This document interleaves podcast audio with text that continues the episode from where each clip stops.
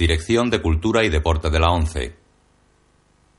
Reproducción realizada por la ONCE en sistema de audiodescripción. La presente cinta es propiedad de la ONCE y forma parte del servicio AUDESC destinado al uso exclusivo y gratuito de los afiliados de la organización. Queda prohibida en consecuencia su utilización en forma distinta a la regulada por las normas del servicio AUDEX establecidas por la ONCE, así como su reproducción, distribución mediante venta o alquiler, comunicación pública o explotación en cualquier otra forma. Audiodescripción 11, 1997, remasterizado en 2005. Jungla de cristal, año 1988, color, no recomendada a menores de 13 años. 20th Century Fox.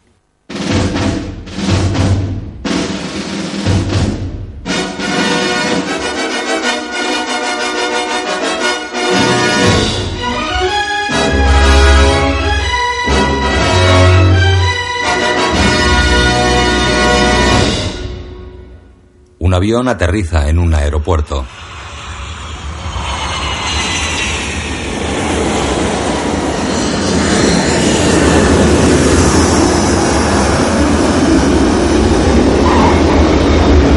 Una película de John McTiernan. Uno de los pasajeros aferra su mano al asiento. Tiene facciones agradables, nariz recta, pelo corto, descuidado y escaso. Está interpretado por Bruce Willis. Su compañero de asiento le habla. No le gustan los aviones, ¿eh? ¿Por qué lo dice? ¿Le digo el secreto para después de un viaje en avión? Cuando llegue a su destino, quítese los zapatos y los calcetines. Camine descalzo por la moqueta y junte los dedos de los pies. Los dedos de los pies. Lo encuentra idiota, pero créame, llevo nueve años haciéndolo. Y sí, señor, es mejor que una ducha y una taza de café. Gracias. Los pasajeros se levantan y cogen sus bolsos del maletero. El compañero de asiento ve la sobaquera con la pistola que lleva bajo la chaqueta. Tranquilo, soy policía. El policía coge su bolsa y un gran oso de peluche. Créame, llevo más de 11 años haciéndolo. Una guapa azafata le sonríe seductora. En nombre del capitán y la tripulación, les doy la bienvenida a Los Ángeles y les deseo unas felices Navidades.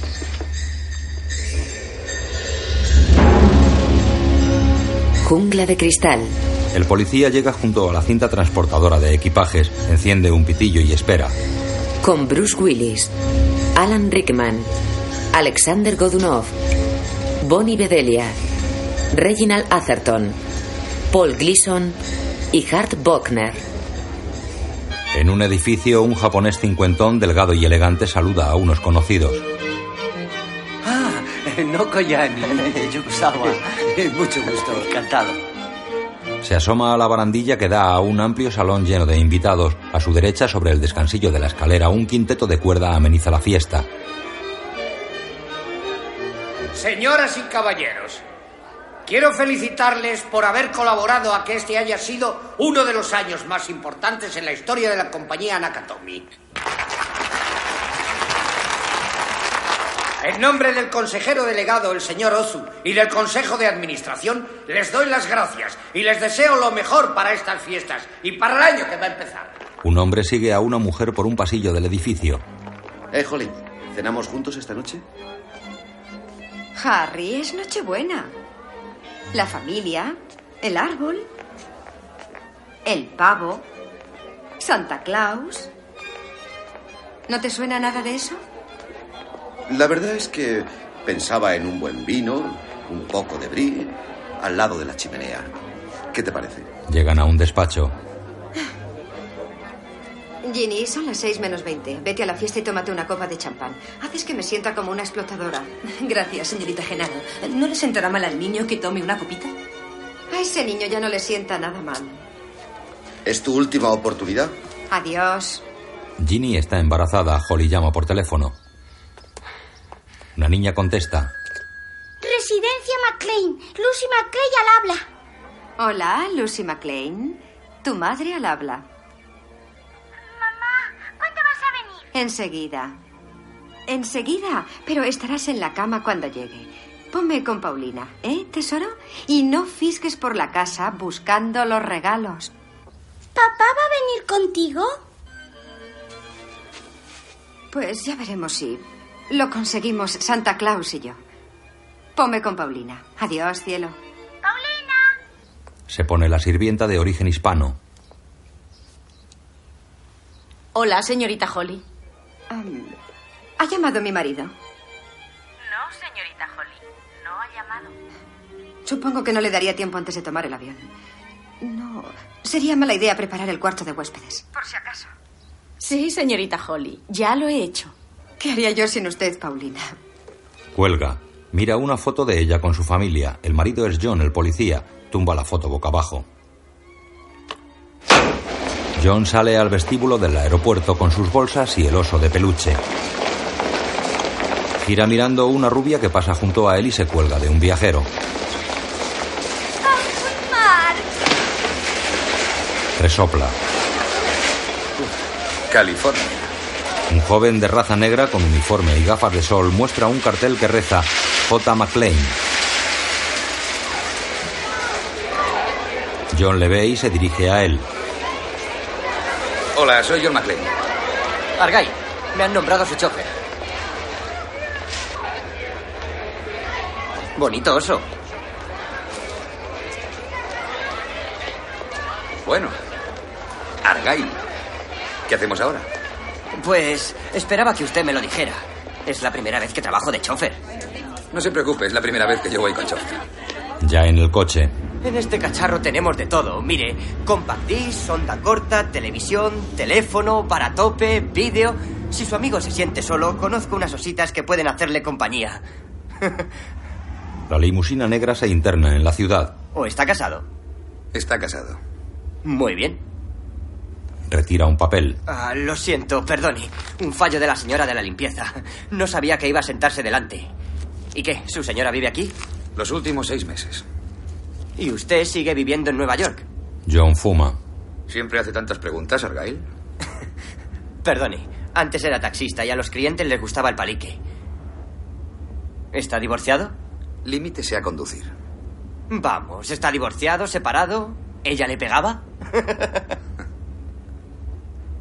Tenía un buen empleo. Y llegó a ser una ejecutiva. ¿Y tuvo que venirse a vivir aquí? Es usted un lince, Argyle. ¿Por qué no se vino usted? Al fondo de la avenida se divisa un espléndido rascacielos de cristal. ¿Eh? ¿Por qué no se vino con ella? ¿Qué pasó? Yo soy policía de Nueva York. Tenía varios casos urgentes que resolver de los cuales yo era el responsable y no puedo dejar las cosas en el aire. En otras palabras, pensó que a ella no le iría bien aquí, que volvería como una corderita, así que ¿para qué hacer las maletas? Lo que yo decía, es usted un lince, Argyle. ¿Le importa que ponga unas coplas? Pone un cassette. ¡Ey! Esto no está mal. ¿No tienes villancicos? Esto es un villancico.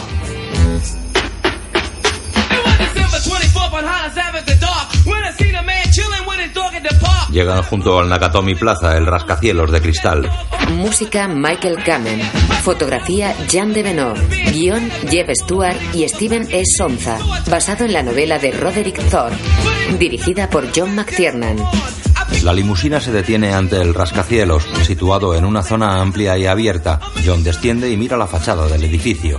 Cuando le vea a su señora, los dos se abrazarán, la música subirá y vivirán felices para siempre, ¿no? No estaría mal. Pero si no resulta así, ¿tiene dónde alojarse? Ya me lo buscaré. Haremos una cosa. Yo me meto en el aparcamiento y le espero. Que sale bien, me llama al teléfono del coche y llevo sus maletas a conserjería. Que sale mal, le llevo a un hotel. Le da una tarjeta con el teléfono. Está usted en todo, Argyle. Recuérdelo a la hora de la propina. John deja sus cosas en el coche y entra en el edificio con su gabardina bajo el brazo. Atraviesa la puerta giratoria de cristal y accede al amplio vestíbulo. Se dirige a la recepción, atendida por un conserje uniformado. En el mostrador hay una pantalla táctil. Hola. Buenas noches. Vengo a ver a Holly McLean. Escríbalo ahí. Toca la pantalla y aparece un teclado en el que selecciona la letra M. Vaya juguete. Sí. Si te entran ganas de mear, te dice dónde está la bragueta. Aparecen los apellidos con la letra M, pero no está McLean. Vuelve al teclado alfabético y pulsa la letra G. Vaya. Selecciona el apellido Genaro. Piso 30. La fiesta. Son los únicos que quedan. Coja el ascensor express y salga cuando oiga ruido. Gracias. Entra en un amplio corredor forrado de mármol. El pasillo dobla a la derecha. En la esquina ve una cámara del circuito cerrado de vigilancia. Otro conserje uniformado vigila las puertas de los ascensores. Lo saluda con un movimiento de cabeza y pulsa el botón de llamada. Una escultura abstracta de formas geométricas adorna el pasillo. La limusina entra en el aparcamiento del edificio situado en la planta baja. Aparca en una de las numerosas plazas libres. El ascensor llega a la planta 30. La puerta abre directamente al salón de la fiesta. John entra.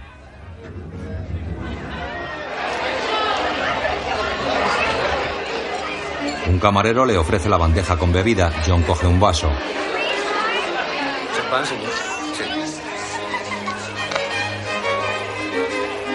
Recorre la sala con la mirada, ve una fuente en forma de cascada que cae del piso superior y a la orquesta de cuerda. Sonríe irónico.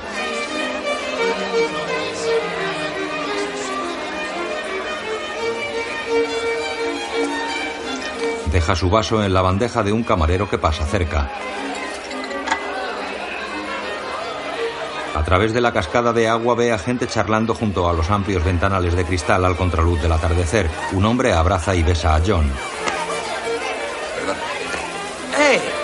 ¡Felices Pascuas!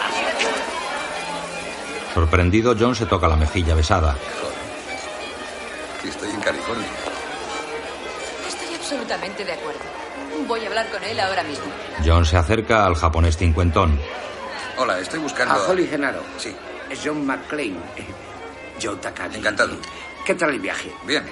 Tengo que agradecérselo a usted. ¿Qué menos podíamos hacer? Tienen un edificio impresionante. Lo será si alguna vez lo terminamos. Aún quedan varias plantas en construcción. Holly ha ido a la sala de la caja fuerte a mandar por fax unos documentos. Vendrá enseguida. Mientras tanto, su despacho está aquí. Dentro, Harry esnifa cocaína. ¿Ellis? Eh, estaba haciendo una llamada. Era el teléfono más cercano. Te presento a John McClane, el marido de Holly. Y su policía. Ellis lleva el departamento internacional. He oído hablar mucho de usted. Límpiese. Harry se limpia la nariz. ¿Le apetece algo de comer, tarta o una copa de champán? No, no, gracias. Una fiesta por todo lo alto. No sabía que en Japón se celebrase la Navidad. Lo de Pearl Harbor salió mal, así que intentamos vencerles con la electrónica. en realidad celebramos eh, dos cosas. Hoy hemos cerrado una operación y en gran parte ha sido gracias a Holly, ¿verdad, jefe? Seguid. Entra Holly. John y Holly quedan mirándose. John, Holly le saluda con un frío beso en la mejilla. ¿ya os habéis presentado? No, le hemos estado torturando un rato, claro que sí. Ha nacido para los negocios. Es dura como el acero. Esperaba que encontraras billete. Enséñale el reloj. Luego. Enséñaselo. ¿Qué pasa? ¿Te da vergüenza? Es un pequeño obsequio en agradecimiento por su trabajo. Es un Rolex. Ya me lo enseñará. ¿Hay donde lavarse las manos? Claro. En el exterior, un camión tipo mudanzas con el cajón cerrado se aproxima al edificio. El sol se pone por el horizonte y el camión enciende sus faros. Dentro, John se lava en el baño del despacho de Holly. No hagas caso a Ellie. Se deprime mucho en estas fechas. Cree que él es el ombligo del mundo. Sí, conozco el tipo. Y además te tira los tejos. Y yo le tiro los tejos a su cuarto de baño. ¿Dónde vas a vivir? Fue todo tan rápido que no me dio tiempo a preguntártelo. Capi Robert se ha retirado aquí. ¿Ah, sí? Supongo que podré ir a su casa. Capi se ha retirado, ¿eh? ¿Dónde vive? En Ramona. Pomona. ¿Eh? Pomona. Pomona. Eso es. Te pasarías la mitad del tiempo en el coche. ¿Por qué no hacerlo más lógico? Tengo un cuarto de huéspedes. No es que sea muy grande, pero a los niños les gustaría que estuvieras en casa. A los niños, ¿eh? Y a mí también. Entra una pareja acaramelada. Perdón. Lo siento. Se van.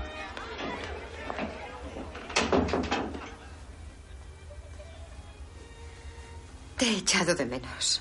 En camiseta, John se apoya en el dintel del baño. Pero a mi apellido no, ¿verdad? Supongo que solo lo usas para firmar los cheques. ¿Cuándo empezaste a llamarte señorita Genaro? Esta es una compañía japonesa. Piensan que una mujer casada. Tú eres no una mujer que- casada, Holly. Estás casada conmigo Vamos a y no empezar tardaste otra vez mucho con eso. tiempo. Ya ¿eh? lo discutimos en julio. Pero no terminamos la me conversación una en julio. oportunidad. Tenía que aprovechar. Sí, sin importarte las consecuencias ni cómo pudiera afectar a nuestro matrimonio. No Tú tenías que afectaba a aprovechar nuestro esa matrimonio, oportunidad. solo que para ti el matrimonio es algo muy peculiar. Tú no tienes la menor idea de lo que es para mí el Sé matrimonio. perfectamente lo que es para ti el matrimonio. Señorita Genaro, Entra una secretaria. perdone. Hola. Em, el señor Takagi la está buscando. Quiere que diga unas palabras a la gente. Gracias. Es un momento. Ahora mismo vuelvo. Holly sale y John golpea su cabeza contra el dintel.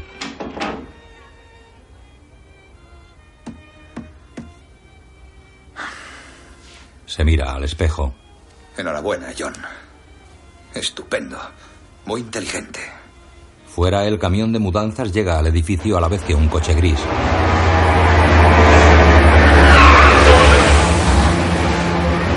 Camión baja la rampa del aparcamiento mientras el coche continúa hasta la puerta de entrada.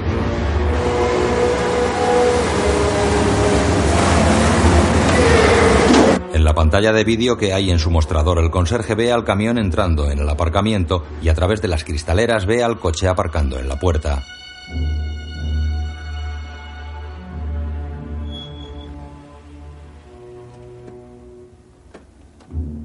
Dos hombres salen del coche y se dirigen a la puerta de entrada.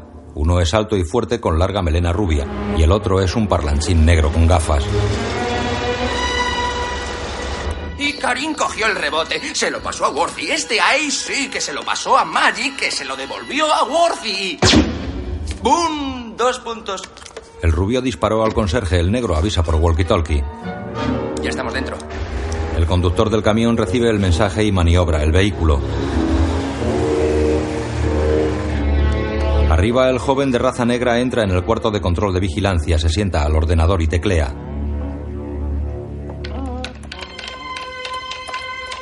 El rubio de pelo largo se dirige a los ascensores, saca su pistola con silenciador y se aposta en la esquina tras la cual está el vigilante de los ascensores. Arroja una cajita redonda que rueda hacia el vigilante y luego estalla.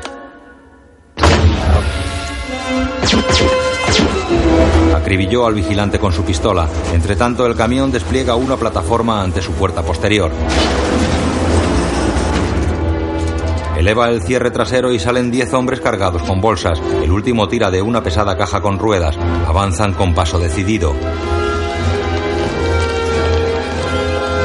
En el cuarto de control, el joven de color teclea mientras canturrea. En las pantallas aparece el estado de los ascensores.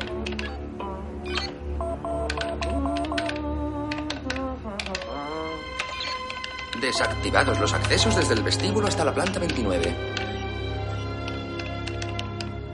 Aprieta una tecla, las escaleras mecánicas se detienen y todos los cierres del edificio se activan bloqueando los accesos.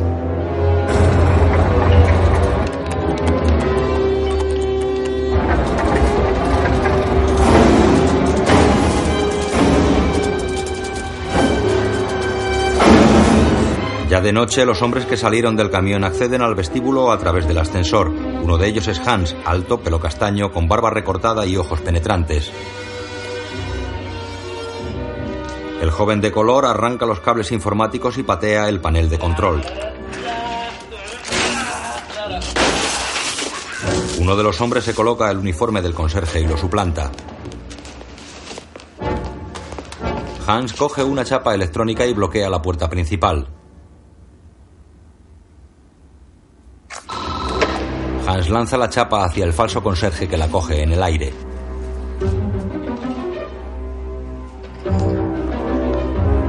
El joven negro coge una bolsa y se dirige a los ascensores. Otro rubio con gafas camina por el sótano susurrando en alemán a la izquierda, a la derecha.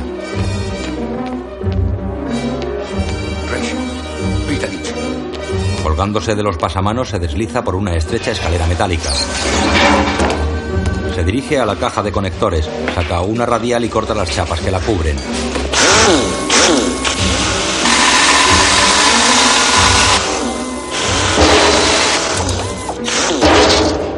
Arriba, John está sentado en el baño del despacho con los pies desnudos haciendo el ejercicio que le aconsejó su compañero de avión. No te jode. Juntar los dedos de los pies. Saca su cartera, la abre y coge la tarjeta que le entregó Argyle. Mira las fotos de su familia que lleva en la cartera. En el sótano, el rubio con gafas manipula las líneas telefónicas conectándolas a un maletín.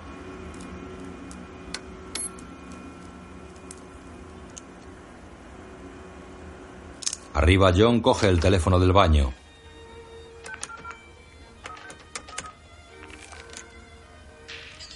Argyle. Hola, amigo. ¿Cómo va todo? Bastante bien. ¿Dónde está? Aquí, pasándole el grande en el garaje. ¿Cómo va la cosa entre usted y la señora? Todavía está en el aire. El asaltante de largo pelo rubio llega al sótano con una sierra mecánica y corta los tubos conductores de los cables. Hey, Bruder. Moment.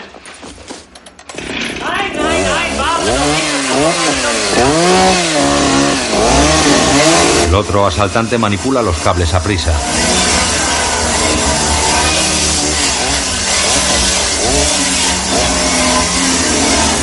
John se queda sin línea. Argyle. ¿Está usted ahí? Oiga. El alemán con gafas mira con reproche a su compañero que se aleja. En la limusina, Argyle hace un gesto de extrañeza y cuelga. Ya sabe el número. Márquelo. Hans y sus hombres preparan sus armas automáticas dentro del ascensor.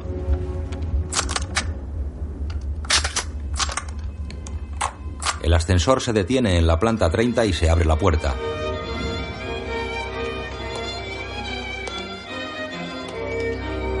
Los hombres armados entran. Desde el cuarto de baño, con el teléfono aún en la mano, John escucha los disparos.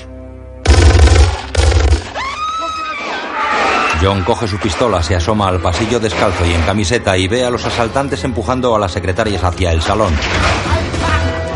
Entre la multitud, Holly le busca con la mirada. John ve al fondo del pasillo la puerta que da a la escalera de emergencia.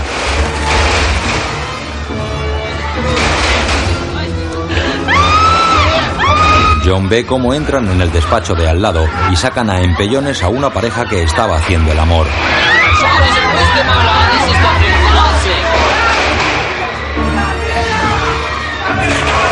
Hablando en alemán, los asaltantes registran los despachos.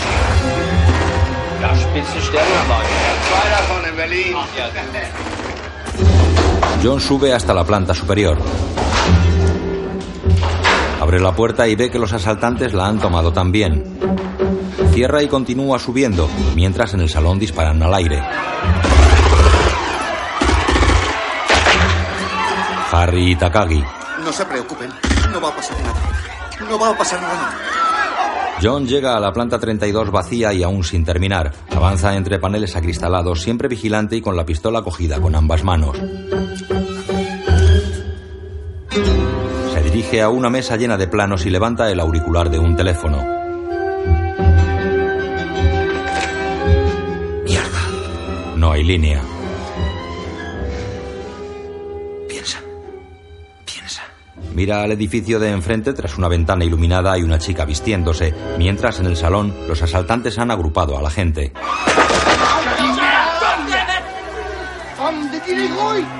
Hans, vestido con traje y corbata, se dirige a los prisioneros. Señoras y caballeros. Señoras y caballeros. Consulta una agenda. La avaricia que la compañía Nakatomi ha mostrado por todo el mundo les ha hecho acreedores a una lección sobre el verdadero uso del poder. Ustedes eran testigos. Se acerca a los prisioneros. Bien. ¿Dónde está el señor Taka? Holly le detiene. Joseph Yoshinobu Takagi. Nacido en Kioto en 1936. Su familia emigró a San Pedro, California en 1939. Recluido en Manzanar de 1942 a 1943. Se gradúa con beca en la Universidad de California en 1955. Entre la gente hay varios ejecutivos japoneses. Doctorado en Derecho en Stanford en 1962. Másteres de Harvard en 1970. Presidente de Nakatomi Trading. Vicepresidente de Inversiones Nakatomi. Basta. Y padre de cinco hijos. Yo soy Takagi. Encantado. Es un placer conocerle. Dos hombres se lo llevan. Hans mira a Holly y se aleja, mientras John está en la escalera de emergencia. En una planta encuentra una sala de ordenadores. Ordenadores 32, construcción 33. Ordenadores. Los asaltantes suben con Takagi en el ascensor a la planta 31. Hans canturrea. Mira el traje del empresario. Buen traje. De John Phillips, Londres. Yo tengo dos de Phillips. Dicen que Arafat se viste allí. Llegan arriba mientras John ve a los asaltantes llevando la caja con ruedas. Vamos, salid. ¿Por aquí? A la izquierda, a la izquierda. Venga, vamos por allí. Lee parte de la inscripción grabada en la caja. Son misiles teledirigidos. John cierra y baja por la escalera. Hans entra en una gran sala llena de expositores con maquetas de importantes construcciones realizadas por la compañía Nakatomi. Se detiene ante la maqueta del Nakatomi Plaza. Y cuando Alejandro vio la inmensidad de sus dominios, lloró porque no había más puntos por conquistar. Ventajas de haber estudiado los clásicos. ¡Oh, qué maravilla! Ve la maqueta de un puente. A mí de niño me encantaba hacer maquetas, la precisión y la exactitud de cada mínimo detalle. Una preciosidad. Así que se trata de eso, de nuestro proyecto en Indonesia. Al contrario de lo que pueden pensar, vamos a desarrollar esa región, no a explotarla. John se asoma. Le creo. He leído el artículo del Forbes. Señor Takagi, podríamos hablar de industrialización y de moda masculina todo el día, pero por desgracia el deber me llama y mi socio Teo quiere hacerle unas preguntas. Pasan a otra sala. Necesitamos alguna información adicional. Teo es el joven negro con gafas. Está ante un ordenador en cuya pantalla se pide un código secreto. Yo no tengo ese código. Han hecho esto para acceder al ordenador. Cualquier información que consigan, mañana por la mañana en Tokio será alterada. No podrán hacerles chantaje ni amenazarles. Siéntese. Takagi se sienta frente a Hans.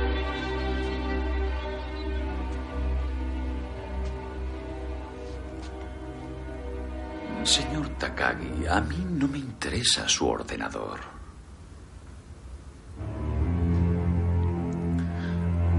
Pero necesito el código.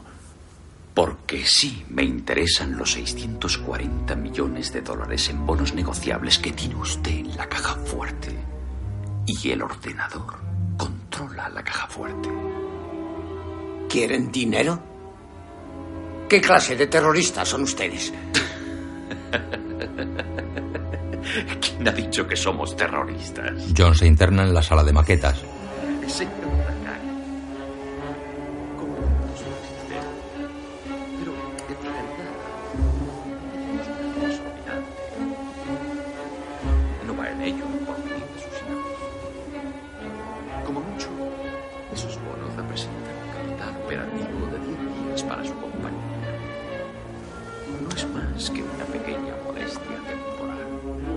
Hans quita el silenciador a su pistola y la coloca sobre la mesa. El código, por favor. No le sirve de nada. La caja fuerte tiene siete cerraduras de seguridad y el código es solo una de ellas. Entonces no hay razón para que no nos lo dé. Teo. Te lo dije. Aún no ha terminado.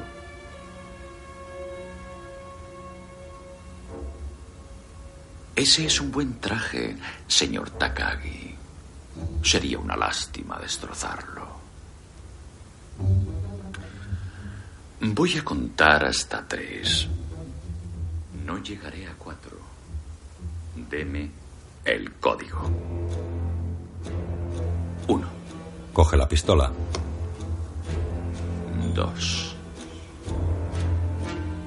Tres. No lo sé, le digo que no lo sé. Vaya a Tokio y pregúnteselo al presidente. Tendrá que matarme. De. La sangre de Takagi manchó la puerta de cristal. Lo haremos por las bravas. Tony, deshazte de eso. Carl, ve a ver lo que ha hecho Henrich en la sala de máquinas. John se marcha golpeándose la cabeza. Oyen el golpe, Carl, el alemán de pelo largo y Tony, el rubio con gafas, van a la sala de maquetas. Carl mira tras una puerta. No hay nadie, empuja otra, pero está cerrada. Tras ella está escondido John. Llega Hans. Nada. A ver qué hace Henrich. Se van. Hans pregunta a Teo.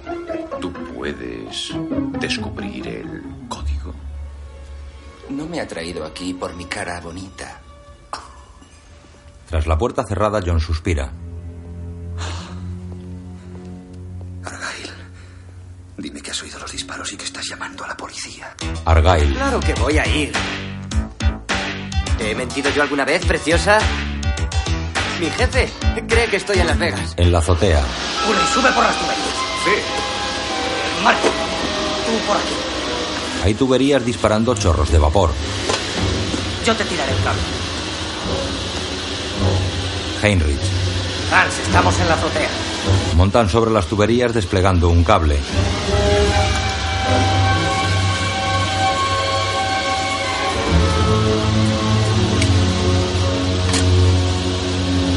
Toma.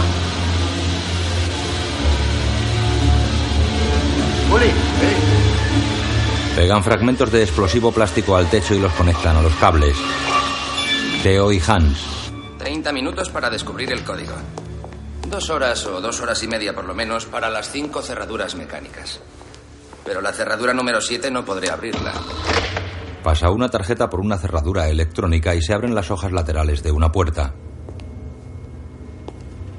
Dentro hay una sala a cuyo fondo está la cámara acorazada.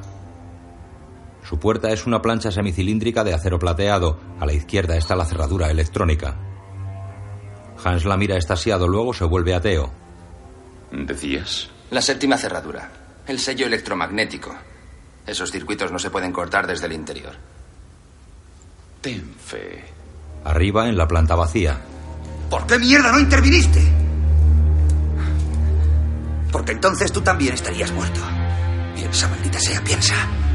Mira al techo y ve el sistema antiincendios. En la pared ve una palanca roja de alarma. Después el panel de control que hay en recepción se enciende. El falso conserje avisa. Hay una alarma contra incendios. Llama al 091. Da el nombre del vigilante y el número en clave del edificio y anula la alarma. Luego desconecta el sistema. Eddie, ¿en qué piso sonó la alarma? En la azotea continúan operando. Ahora, vamos ya. Dale. Eddie, el falso conserje, llama usando el maletín conectado a las líneas. Los bomberos se acercan por la avenida. John los ve desde la planta 32. Hola, hijitos, vamos, venid con papá. Uh, eso es. Vamos, hijos, vamos, venid con papá. Venid con papá y os daré a cada uno un besito en el casco. Antes de llegar al edificio, los camiones dan la vuelta. Pero serán estúpidos. ¡No, no! ¡Da la vuelta a ese camión! John escucha un ruido. Tony se acerca con la metralleta preparada. Entra en la planta vacía, no ve a nadie. Enciende todas las luces.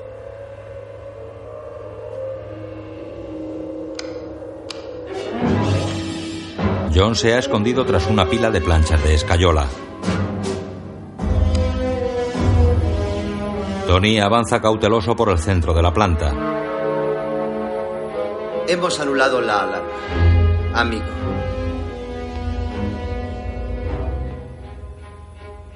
Nadie va a ayudarle. Se acerca a la pila de planchas. Así que ya puede salir de ahí y unirse a los demás. Monta el arma. Le prometo que no le haré daño.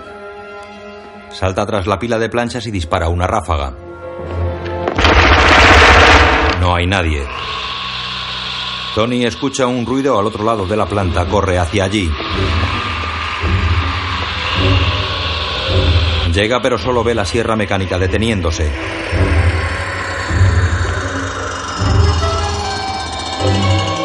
John se acerca por detrás y le pone el cañón de su pistola bajo la oreja. Tira eso, imbécil. Soy policía. No me va a matar. Ah, no. ¿Por qué no? Porque es un policía y la policía tiene un reglamento. Sí, eso me dice siempre el capitán. Joe le golpea. ¡Tíralo! ¡Te parto la Salta a su espalda mientras Tony barre el frente con la metralleta. Lo desarma, pero Tony se lanza contra la pared. Luego recula, pero John no le suelta. Arrollan la puerta y ruedan por la escalera de emergencia.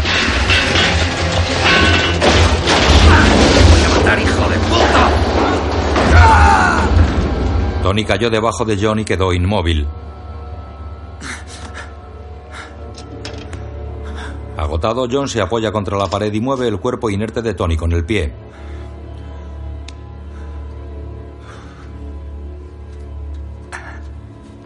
Le levanta la cabeza agarrándolo del pelo y comprueba que está muerto. Theo trabaja al ordenador junto a la cámara acorazada.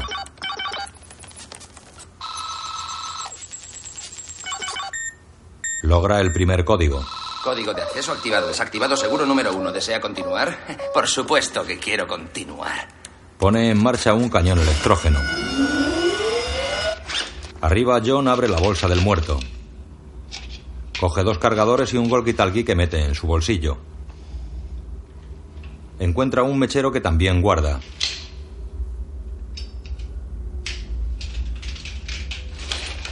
Deja la bolsa y cachea el cadáver.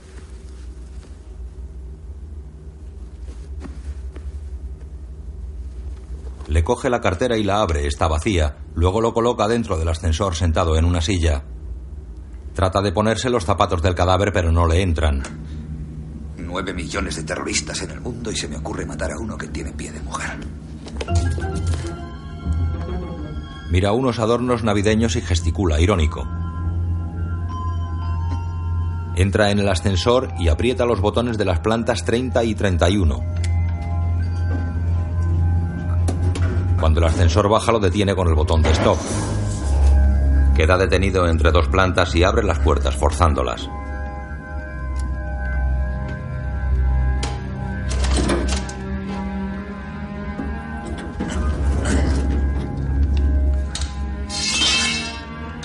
Bloquea las puertas haciendo cuña con el destornillador y sale al piso 32. Extiende su brazo y anula el stop, mientras en el salón Hans habla a los prisioneros. Yo quería que esto se hiciera de forma profesional. Eficaz, seria, cooperando todos no era mucho pedir. Por desgracia, el señor Takagi no lo vio de ese modo, así que no volverá a unirse a nosotros durante el resto de su vida. Ahora ustedes dirán, o colaboran y salen de aquí por su propio pie o lo sacan en pedazos. No se hagan ilusiones. Aquí mandamos nosotros. Así que decídanse todos y cada uno. Y recuerden Llega el ascensor. que no hemos dejado nada al azar. Se abre la puerta y ven el cadáver. Una de las prisioneras grita. Tony, está muerto. Hans va al ascensor. ¡Que bajen! Holly y Harry miran el cadáver. Hans lee un mensaje escrito en la pechera del cadáver. Ahora tengo una ametralladora. Jo, jo, jo. ¿Uno de los de seguridad? Esos suelen ser ex policías que han engordado con su pensión. No, no, es alguien muy distinto. No perdamos la calma. Montado sobre la cabina del ascensor, John escucha a los asaltantes.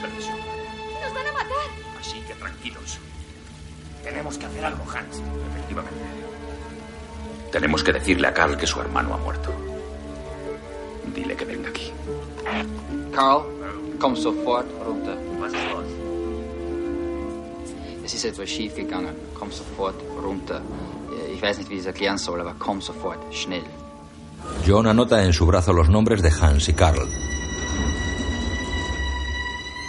El ascensor asciende. John se agarra a los cables de tracción para no caerse.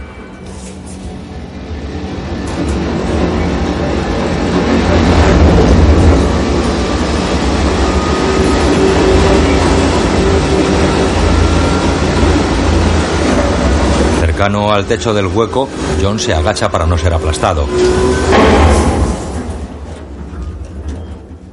Salta fuera, atraviesa una escotilla y metralleta en mano se dirige al hueco que accede a la maquinaria de aire acondicionado.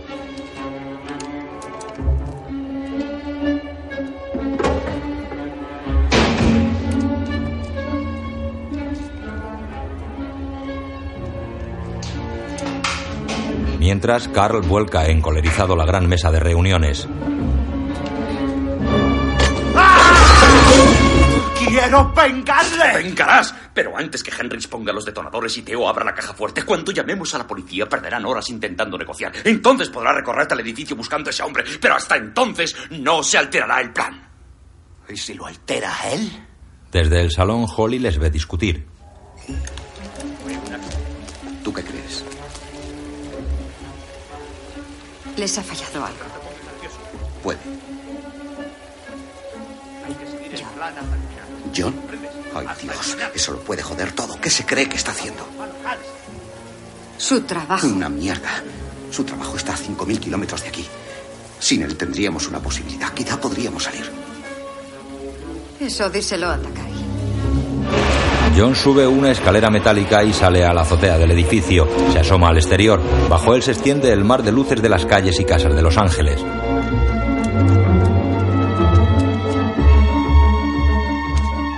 Se vuelve hacia el helipuerto señalizado por tubos luminosos que ocupa casi toda la azotea. Habla por el walkie-talkie. Abajo Hans y Carl le escuchan.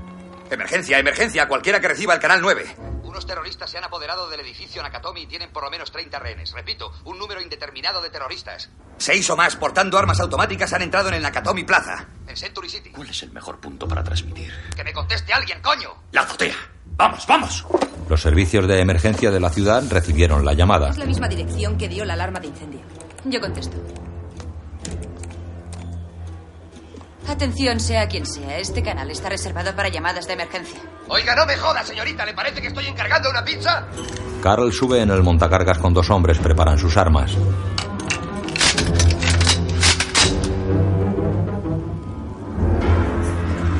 Saliendo, Carl les advierte. Ese queda reservado para mí. Ya han matado a un rehén. Se están haciendo fuertes mientras ustedes pierden el tiempo con la radio. Manden a la policía de una puta vez. Ya se lo he dicho, señor. Este es un canal reservado. Si es una llamada de emergencia, llame al 091. De lo contrario, tendré que informar de esto como violación del reglamento de comunicaciones. Estupendo, denúncieme. Venga aquí, deténgame, pero antes mande a la policía. Las ráfagas rozan el cuerpo de John. Las operadoras escuchan los disparos mientras John salta cayendo por un tejadillo hacia el vacío. Una barandilla lo para en el centro de emergencias. A ver si hay alguna unidad que se pueda pasar por allí. En el supermercado de una gasolinera cercana, un sargento grueso de raza negra coge varias bolsas de fritos y se dirige a la caja. El cajero le mira extrañado y le cobra. Creía que vosotros solo comíais donuts. Son para mi mujer. Ah. Está embarazada. Ya. Envuélvalo. Faltaría más. Gracias. Deja una propina. Central a 8 Lincoln 30, cambio. Aquí 8 Lincoln 30. Escucho, cambio. Investigue un código 2 en Nakatomi Plaza, Century City. 8 Lincoln 30 a Central. Voy para allá. Sale y deja las bolsas en el coche. Cruza los surtidores de gasolina y mira hacia el edificio Nakatomi Plaza a unos 500 metros de allí. En la azotea, Carl y sus hombres acosan a John, que dispara mientras corre alrededor del helipuerto.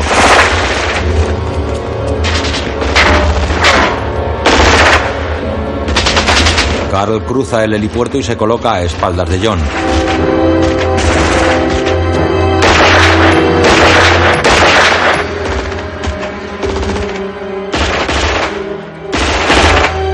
Carl dispara. John salta y rueda tras un recodo. Cambia el cargador y dispara sobre la cerradura de una puerta.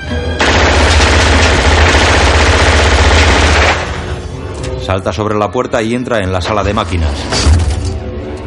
Corre por una pasarela hasta un orificio de ventilación cerrado por las grandes aspas del extractor. Mira atrás, ve a los terroristas en la puerta y dispara sin alcanzarles. Gestos, Cal ordena a uno de sus hombres que entre en la sala de máquinas y al otro que cubra la puerta.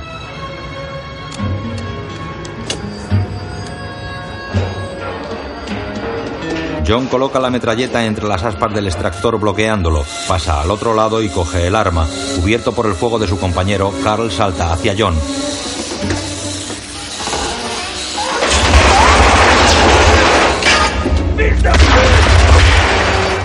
Carl se acerca disparando.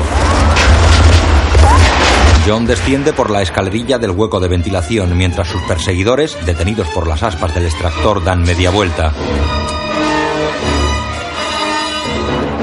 John llega a la entrada del cuarto de ascensores.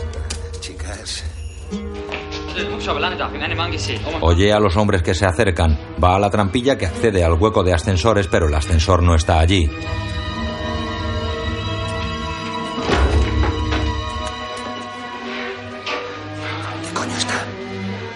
Los perseguidores corren por la sala de máquinas. John ve un respiradero que da al canal de aire acondicionado. Rompe la rejilla protectora con la culata de su metralleta. La rejilla cae y John se asoma. Es un gran pozo de lisas paredes que distribuye el aire a todas las plantas. Lo que faltaba. Suelta la correa del arma. Al otro lado de la trampilla, Carl y los otros le buscan mientras hablan por el walkie. Ein Maschinengewehr. Haben Sie ihn gefunden? Karl ist mit mir. Wir sind im Heizehaus unter dem Dach. Nein. Im Heizehaus unter dem Dach. Wo ist Karl? Hast du das gehört? Perfecto. Los ascensores están desactivados. No puede escapar. Encerradle ahí y volved.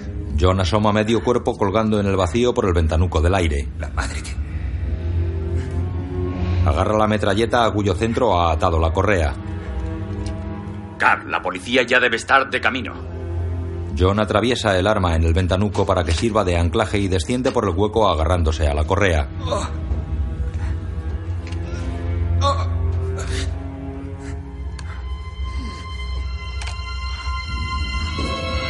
El pozo es tan profundo que no se divisa el fondo.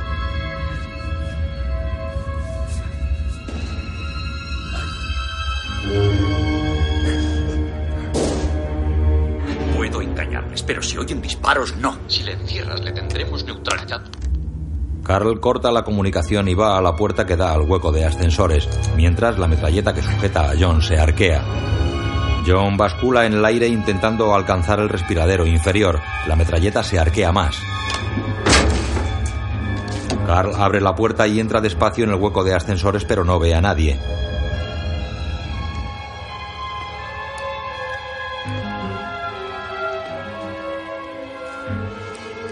John estira su brazo hacia el respiradero inferior, pero no lo alcanza. La metralleta se arquea cada vez más. La correa se soltó y él cayó agarrándose al borde de un respiradero varias plantas más abajo. Carl lo oye. John trepa y se introduce rectando por el estrecho conducto de aire que avanza horizontalmente por el techo de una planta. Saca el mechero y lo enciende para ver ante él. El estrecho conducto cuadrado se prolonga y distribuye hacia todos lados. Vente a la costa, estaremos juntos y lo pasaremos bien. Asomado al hueco distribuidor, Carl vio iluminado un conducto. Ahora sé lo bien que se pasa en California.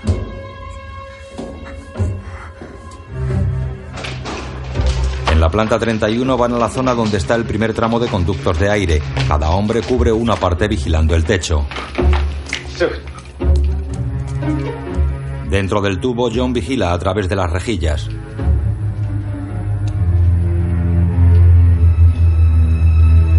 Carl mira hacia el conducto apuntando con su arma. Dispara una ráfaga recorriendo todo el conducto.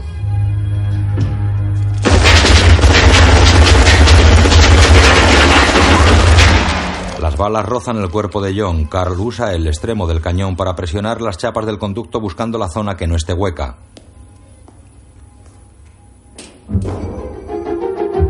John saca su pistola y monta el gatillo sujetándolo para que no suene.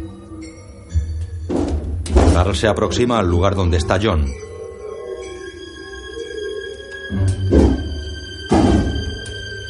John le apunta con la pistola. Cuando Carl va a presionar bajo él, su compañero le llama.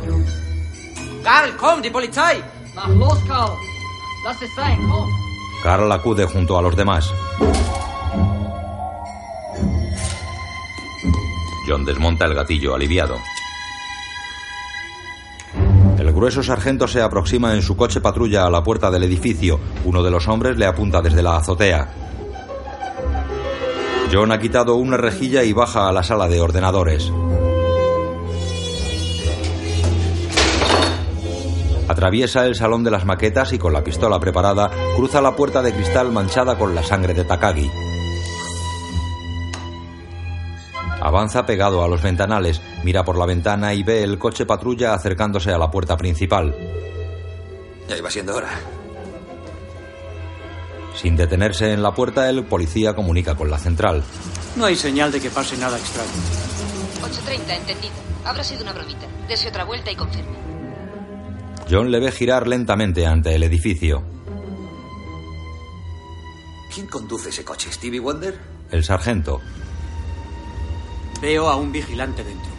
Voy a echar un vistazo más de cerca. De acuerdo, 8.30. Tenga cuidado. Hans comunica con Eddie, el falso conserje. Eddie, ya suponía que me llamarías. El sargento para en la puerta y se dirige a la entrada.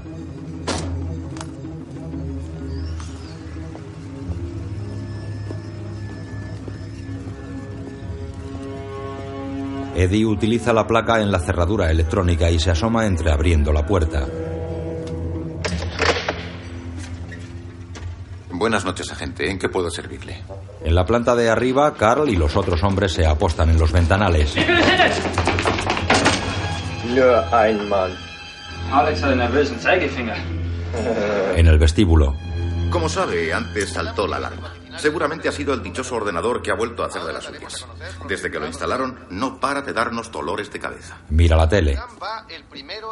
Vaya hombre, yo he apostado 50 dólares por esos inútiles. John espera. Vamos, vamos, ¿dónde está el séptimo de caballería? Coge una silla y golpea el cristal de la ventana. El hombre de la azotea llama a Heinrich.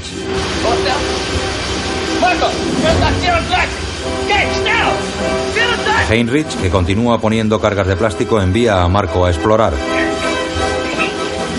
En el vestíbulo, ¿Le importa que eche un vistazo? No, no, vaya. Powell va hacia los ascensores. Arriba John continúa golpeando. Aparece Marco y John le encañona. ¿Será posible? ¡Quieto, cabrón! ¡Tira el arma! ¡Por favor, no dispare! ¡Tira el arma, No te he dicho! ¡Tira la metralleta! Está bien, está bien, pero por favor, no ¡Tírala, dispare. cabrón! Llega Heinrich. John lo abate y recta bajo la mesa. Marco sube a la larga mesa de reuniones. El sargento Powell se adentra en el corredor. Un hombre armado le espera tras el recodo que distribuye los ascensores. Antes de llegar al recodo, el sargento se detiene. Ay, a la mierda. Da la vuelta arriba, Marco camina sobre la mesa disparando sobre el tablero. John se arrastra hasta llegar al extremo. ¡Eres hombre muerto! Ya no hay mesa. ¿Y ahora qué? La próxima vez que tengas ocasión de matar a alguien, no lo dudes. John acribilla a Marco atravesando el tablero. Gracias por el consejo. Siento haberle hecho perder el tiempo. No se preocupe. Felices Pascuas. Igualmente. El sargento se va. John corre al ventanal y lo ve volver al coche patrulla. Navidad, Navidad, dulce Navidad. Por todos los... El sargento informa por radio. 8 Lincoln 30 Central. 8.30, adelante. Sí, lo de Nakatomi Plaza ha sido una broma. Todo está tranquilo. Corto. Monta y mete la marcha. ¡Ahí va! ¡Me cago en la leche puta! ¿Qué es eso? El cadáver de Marco se aplastó contra su parabrisas. John desde arriba. Bienvenido a la fiesta, amigos. Los asaltantes disparan sobre el coche patrulla que sale reculando. En la limusina, Argyle habla por teléfono. ¡He dicho que ahora mismo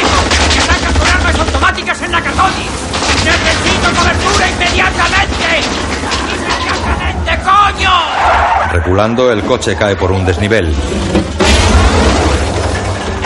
Quedó clavado verticalmente. El sargento abre la puerta y lleno de magulladuras se arrastra fuera del coche. En una oficina, el periodista Thorbur habla por teléfono mientras escucha la radio de la policía. Mónica, me reservarán una mesa. Wolfgang y yo somos muy amigos. Le he hecho una entrevista. Repito, un agente necesita ayuda. ¡Estoy en Nakatomi Plaza! ¡Han convertido mi coche en un queso de gruyère! ¡Necesito ayuda inmediatamente! Los coches patrulla rodean el edificio.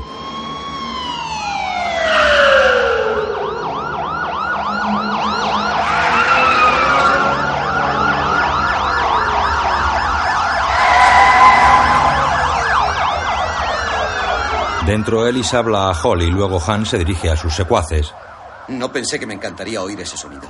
Tranquilos todos. Ha sido un incidente inoportuno, nada más. La acción policial era inevitable y... Por lo demás, necesaria. Así que dejemos dar palos de ciego y no perdáis la calma. Esto no es más que el principio. Al walkie. Os he dicho que no uséis la radio hasta nueva... Lo siento, Hans, no recibí el mensaje. Debo ponerlo en el tablón de anuncios. Como me he cargado a Tony, a Marco y a su amigo, pensé que usted, Carl y Franco se sentirían muy solos y por eso les llamo. ¿Cómo sabe tanto de...? Es usted muy amable. Supongo que es el misterioso convidado de piedra. Tiene mucha iniciativa para ser un guarda de seguridad. Eh, lo siento, Hans, no es correcto. ¿Quieres seguir adivinando esta vez a doble o nada? ¿Eh? Hans queda confuso. John coge los pitillos de uno de los cadáveres. El tabaco es malo para la salud. Entonces, ¿quién es usted? Un mosquito impertinente, Hans. Un ratón atormentado. Un grano que te ha salido. Revisa la bolsa de Heinrich. Joder. A Carl. Ve a ver a los otros. No uses la radio. Mira a ver si es verdad lo de Marco y averigua si falta alguien más. John encontró una barra de explosivo plástico y detonadores. Hans. ¿Convidado de piedra? ¿Sigue usted ahí? Sí, sigo aquí. ¿O me quiere abrir la puerta principal para que salga? No, me temo que no. Pero me tiene intrigado. Sabe mi nombre, pero ¿quién es usted? ¿Otro americano que vio demasiadas películas de niño? ¿Otro huérfano de una cultura en declive que se cree John Wayne?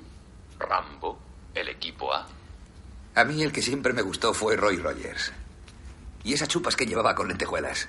¿En serio cree que puede ganarnos la partida, vaquero? John se va por la escalera de emergencia. Yupikai, hijo de puta. Thorbur en los estudios de televisión.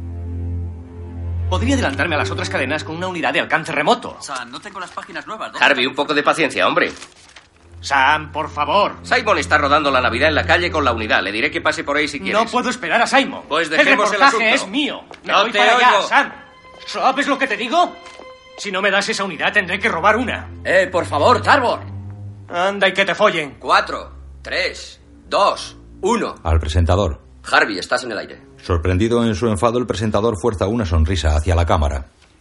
Buenas noches. Con ustedes, Harvey Johnson. La presentadora aguanta la risa. Yo soy Gail Wallens, transmitiendo las noticias de las 10. En esta Nochebuena, la noticia más importante es que la marea... Coge la unidad número 5 y lárgate. Nos dirigimos a Malibú para ofrecerles un reportaje en directo. En el Nakatomi, Carl y sus hombres entran al despacho donde está Hans. Tú mentías respecto a Marco. Está en la calle. Y el otro hombre era Henrich. Su bolsa ha desaparecido. Tenía los detonadores. Teo orada la caja fuerte con el cañón electrógeno. Teo. Teo. ¡Sí! Tenemos problemas. ¿Tú cómo vas? Teo mira las pantallas del ordenador. Llevo tres, me faltan cuatro. No pierdas el tiempo. Hablando conmigo. Fuera. Sargento Powell del Departamento de Policía de Los Ángeles. Si me oye quien llamó por este canal pidiendo ayuda, que me conteste. Hans escucha por el walkie. Si me oye la persona que llamó por este canal pidiendo ayuda, que me conteste. Usando la escalera de emergencia, John entra en la planta de ordenadores y coge el walkie. Le oigo, Powell. ¿Es usted el del coche? Lo que queda de mí. ¿Puede identificarse? Ahora no. Puede que luego. Esta línea es vecinal y los vecinos están locos por apretar el gatillo. Escuche con atención. Tienen unos 30 rehenes en la planta 30. En el despacho. El cabecilla se llama... Tenemos que cerrar la boca a ese tipo. Le está poniendo al día. Déjale, estoy esperando al FBI. Hasta entonces que pierda todo el tiempo que quiera. Pero tenemos que encontrar la bolsa, Fritz. Ayuda a Uli. Tenemos que encontrar los detonadores. Misiles, armas automáticas y explosivos plásticos como para poner en órbita a Arnold Schwarzenegger. Ya solo quedan nueve contando el paracaidista que conoció usted. Casi todos son europeos, a juzgar por sus ropas y sus... John se detiene y escucha si alguien se acerca. cigarrillos. Están bien financiados y entrenados.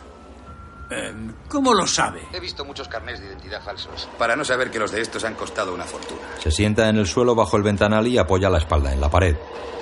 Más claro el agua. No sé lo que pretenden, pero son elementos muy peligrosos y no se piensan entregar. Entendido. La policía de Los Ángeles está en ello. Así que puede fumar tranquilo. Fumo, pero no tranquilo. ¿Cómo quiere que le llame? Llámeme. Roy. Pues escuche, Roy. Si se le ocurre algo más que debamos saber, no se lo guarde, ¿eh? Y busca dónde esconderse y el resto lo haremos nosotros. Son todos suyos, Powell. Theo intenta abrir el cuarto sello de la caja.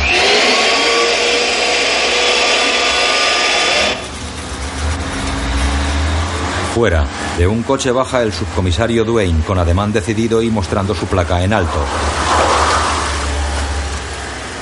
Bueno, ¿quién habla con ellos?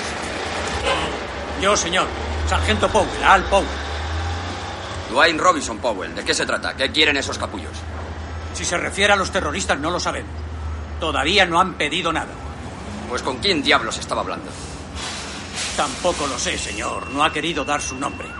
Pero por lo visto debe ser el que llamó para informarnos. Sé que ha matado a uno de ellos y dice que se ha cargado a otros dos. Oh, ¿de veras? Powell, ¿no se le ha ocurrido que puede ser un terrorista que pretende sonsacarle? ¿O sencillamente un loco? No lo creo, señor. Es más, creo que es un policía. Quizá no de Los Ángeles, pero desde luego es policía. ¿De dónde saca eso? Intuición. Cosas que dice. Como que identifica carnés falsos. ¿Pero qué dice Powell? Puede ser un simple camarero, no sea absurdo. La televisión. Ay, qué leche. Llega una unidad de televisión. Los asaltantes ponen un televisor portátil en la mesa de Hans y lo encienden.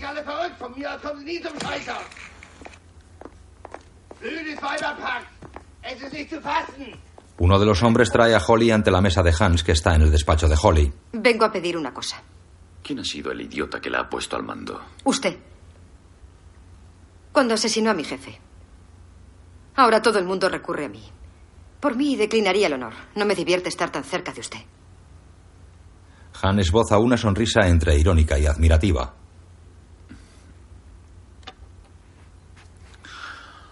Hable. Hay una mujer embarazada entre nosotros. No se preocupe, aún le faltan dos semanas. Pero estar sentada en esa piedra no es lo que más le conviene. Así que pido autorización para llevarla a un despacho donde haya un sofá. No, pero haré que lleven allí un sofá. ¿Le parece bien? Me parece bien. Y a no ser que le gusten las pocilgas, yo empezaría a llevarnos en grupos al cuarto de baño. Sí, tiene razón. Así se hará. ¿Alguna cosa más? Holly mira el retrato que puso boca abajo. No, gracias. Ella gira y va hacia la puerta. Hans mira los retratos de la familia de Holly. El señor Takagi elegía bien a su gente, señora. Señorita. Señorita. Genaro. Hans queda extrañado. En el televisor de la limusina, Tenemos este programa para dar una información de última hora. Les habla Richard Thornburg en directo desde el Century City. Desde esta noche, Los Ángeles pertenece a la triste fraternidad de ciudades del mundo cuya única condición de ingreso es sufrir la angustia del terrorismo internacional. Hace dos horas, aproximadamente, un grupo no identificado de hombres se apoderó del edificio Nakatomi bloqueando todas las entradas y salidas. Las líneas telefónicas han sido cortadas y el único diálogo posible es a través de unos intercomunicadores que al parecer el grupo trajo consigo. Argyle enciende la radio. Según fuentes oficiales, los autores de esta acción todavía no. Unidad 5. Mantenga su posición a la entrada principal. Fuera. Esto es lo que tenemos. La unidad C está situada junto al aparcamiento. Van a pasar por allí al interior. Bien, dígame una cosa. ¿Por ahí se llega a la escalera mecánica? Sí, allí es donde van. Bien, adelante. Dígales que adelante. Atravesarán el vestíbulo y allí ¿Qué pasa fuego. aquí? ¿Usted qué cree? Vamos a entrar. ¿Que van a entrar? ¡Eso es una locura! Ahí dentro puede haber hasta 30 rehenes. ¿Quién dice que los haya, Powell? Si hay rehenes, ¿cómo es que todavía no han pedido un rescate, eh? Si hay terroristas ahí dentro, ¿cuáles son sus peticiones? Solo sabemos que alguien disparó contra su coche. Es probable que fuera el mismo hijo de puta con quien habló usted por radio. Perdone, señor. ¿Qué me dice del cuerpo que cayó por la ventana? Yo qué sé. A lo mejor era un agente de bolsa deprimido. Cuando usted quiera, jefe. Muy bien, vamos allá, luces. Encienda los reflectores. Unidad B, adelante. Nos han dado luz verde. Reflectores. Enfoquen hacia abajo. Encienden reflectores. Dentro, John mira los pitillos europeos que le quedan, ve la luz de los reflectores, se incorpora al armado y conecta el walkie-talkie. Powell. Powell, sí, ahí, ¿qué están haciendo? Powell. Estoy aquí, Roy. Pero ahora estoy ocupado. Luego te llamo. Powell, ¿qué pasa? Te he dicho que luego te llamo. Si eres lo que creo, sabes cuándo hay que escuchar, cuándo hay que callarse. Y cuándo hay que rezar. Ay, Dios, van a entrar, es eso, ¿no, Powell? Ya te he dicho la clase de personas que son. Bien, a por ellos. Unidad B, adelante. Hans mira fuera a través de las lamas de la persiana. Así que van a entrar preparados. Teo, ve diciendo lo que ves. Theo se coloca ante los monitores de vigilancia mientras el conserje conecta una llave que cierra unas verjas incomunicando la entrada a los ascensores. Fuera, el jefe de las fuerzas especiales ordena.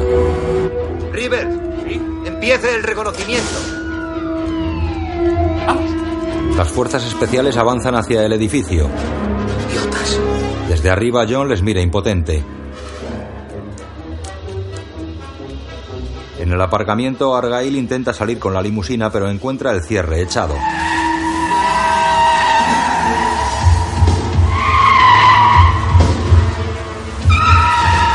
Fuera. Venga, vamos, vamos. Las fuerzas especiales atraviesan el ajardinado y toman posiciones en las distintas entradas del edificio. Uno de ellos se pincha la mano con un rosal. Eddie y Uli toman posiciones en el vestíbulo. Eddie monta su arma y se coloca en el recodo de los ascensores. Uli, con el pelo largo y aspecto oriental, apoya el arma sobre la vitrina del mostrador. Ve las chucherías y coge una.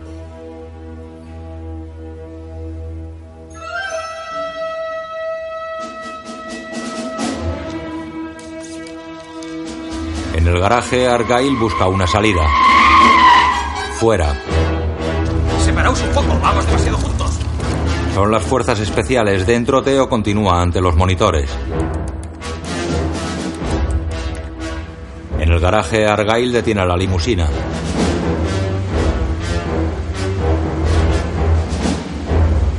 Apaga las luces y resopla abrumado. A través del retrovisor ve al oso de peluche sentado atrás. Cállate. Fuera. Vamos. Un grupo de cuatro hombres de las especiales corre desde atrás hacia la puerta delantera. John les ve desde arriba.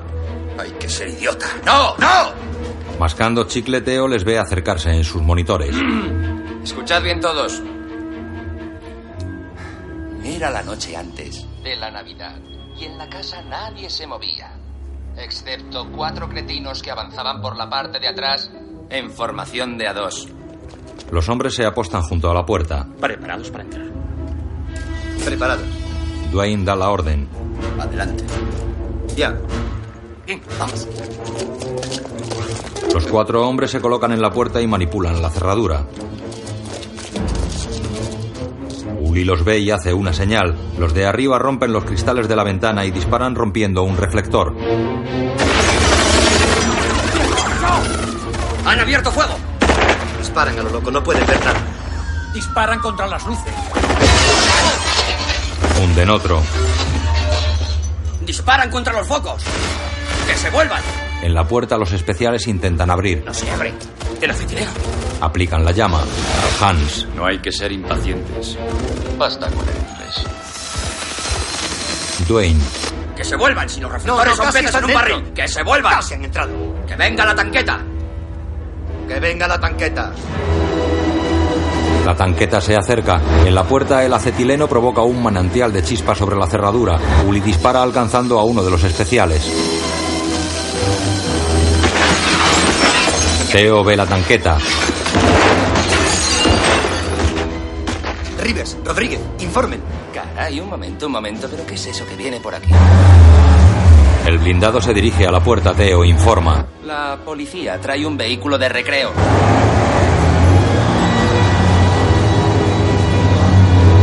Por el sudeste. Llevan los misiles al montacargas.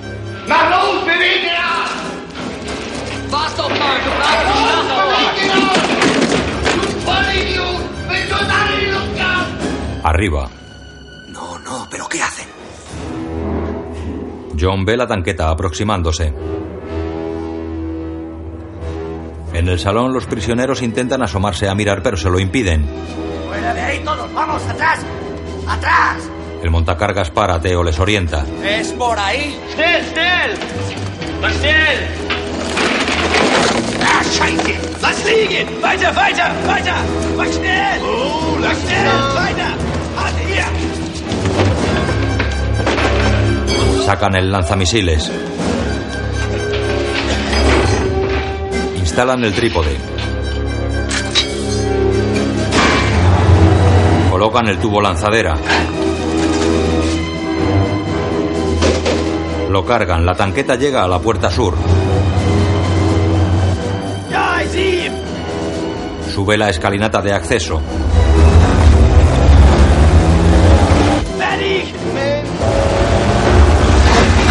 Disparan. Tras una tremenda explosión queda envuelta en llamas. Theo bromea. ¡Ay, qué pena! ¡Que se quema el cochecito! ¡Sáquenlos de ahí! ¡Sáquenlos! Espera, Rivers, es una orden. Fuego otra vez. Hijo de puta, ya ha demostrado su fuerza. ¡Que no disparen más! Gracias, vaquero. Seguiré su consejo. Fuego otra vez. John arrastra una silla hasta la urna antiincendios, rompe el cristal con el codo, saca el hacha y abre la puerta que da al hueco del montacargas.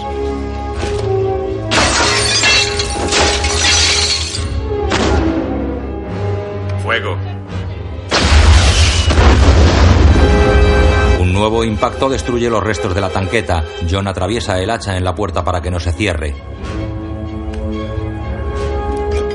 Se asoma al profundo hueco del montacargas. Fuera. ¡Vamos, sáquenlos de la tanqueta! ¡Se están quemando! Junto a la tanqueta los cuerpos se retuercen abrasados. John saca el explosivo plástico y lo pincha con varios detonadores colocándolos en la silla. Te vas a enterar. En la tercera planta. Und das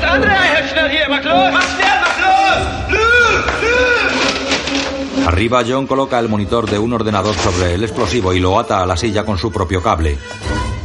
A ver si también sigues este consejo, cabrón. Arroja la silla con el monitor y el explosivo por el hueco del ascensor. ¡Agua va! La silla choca con el montacargas en la tercera planta.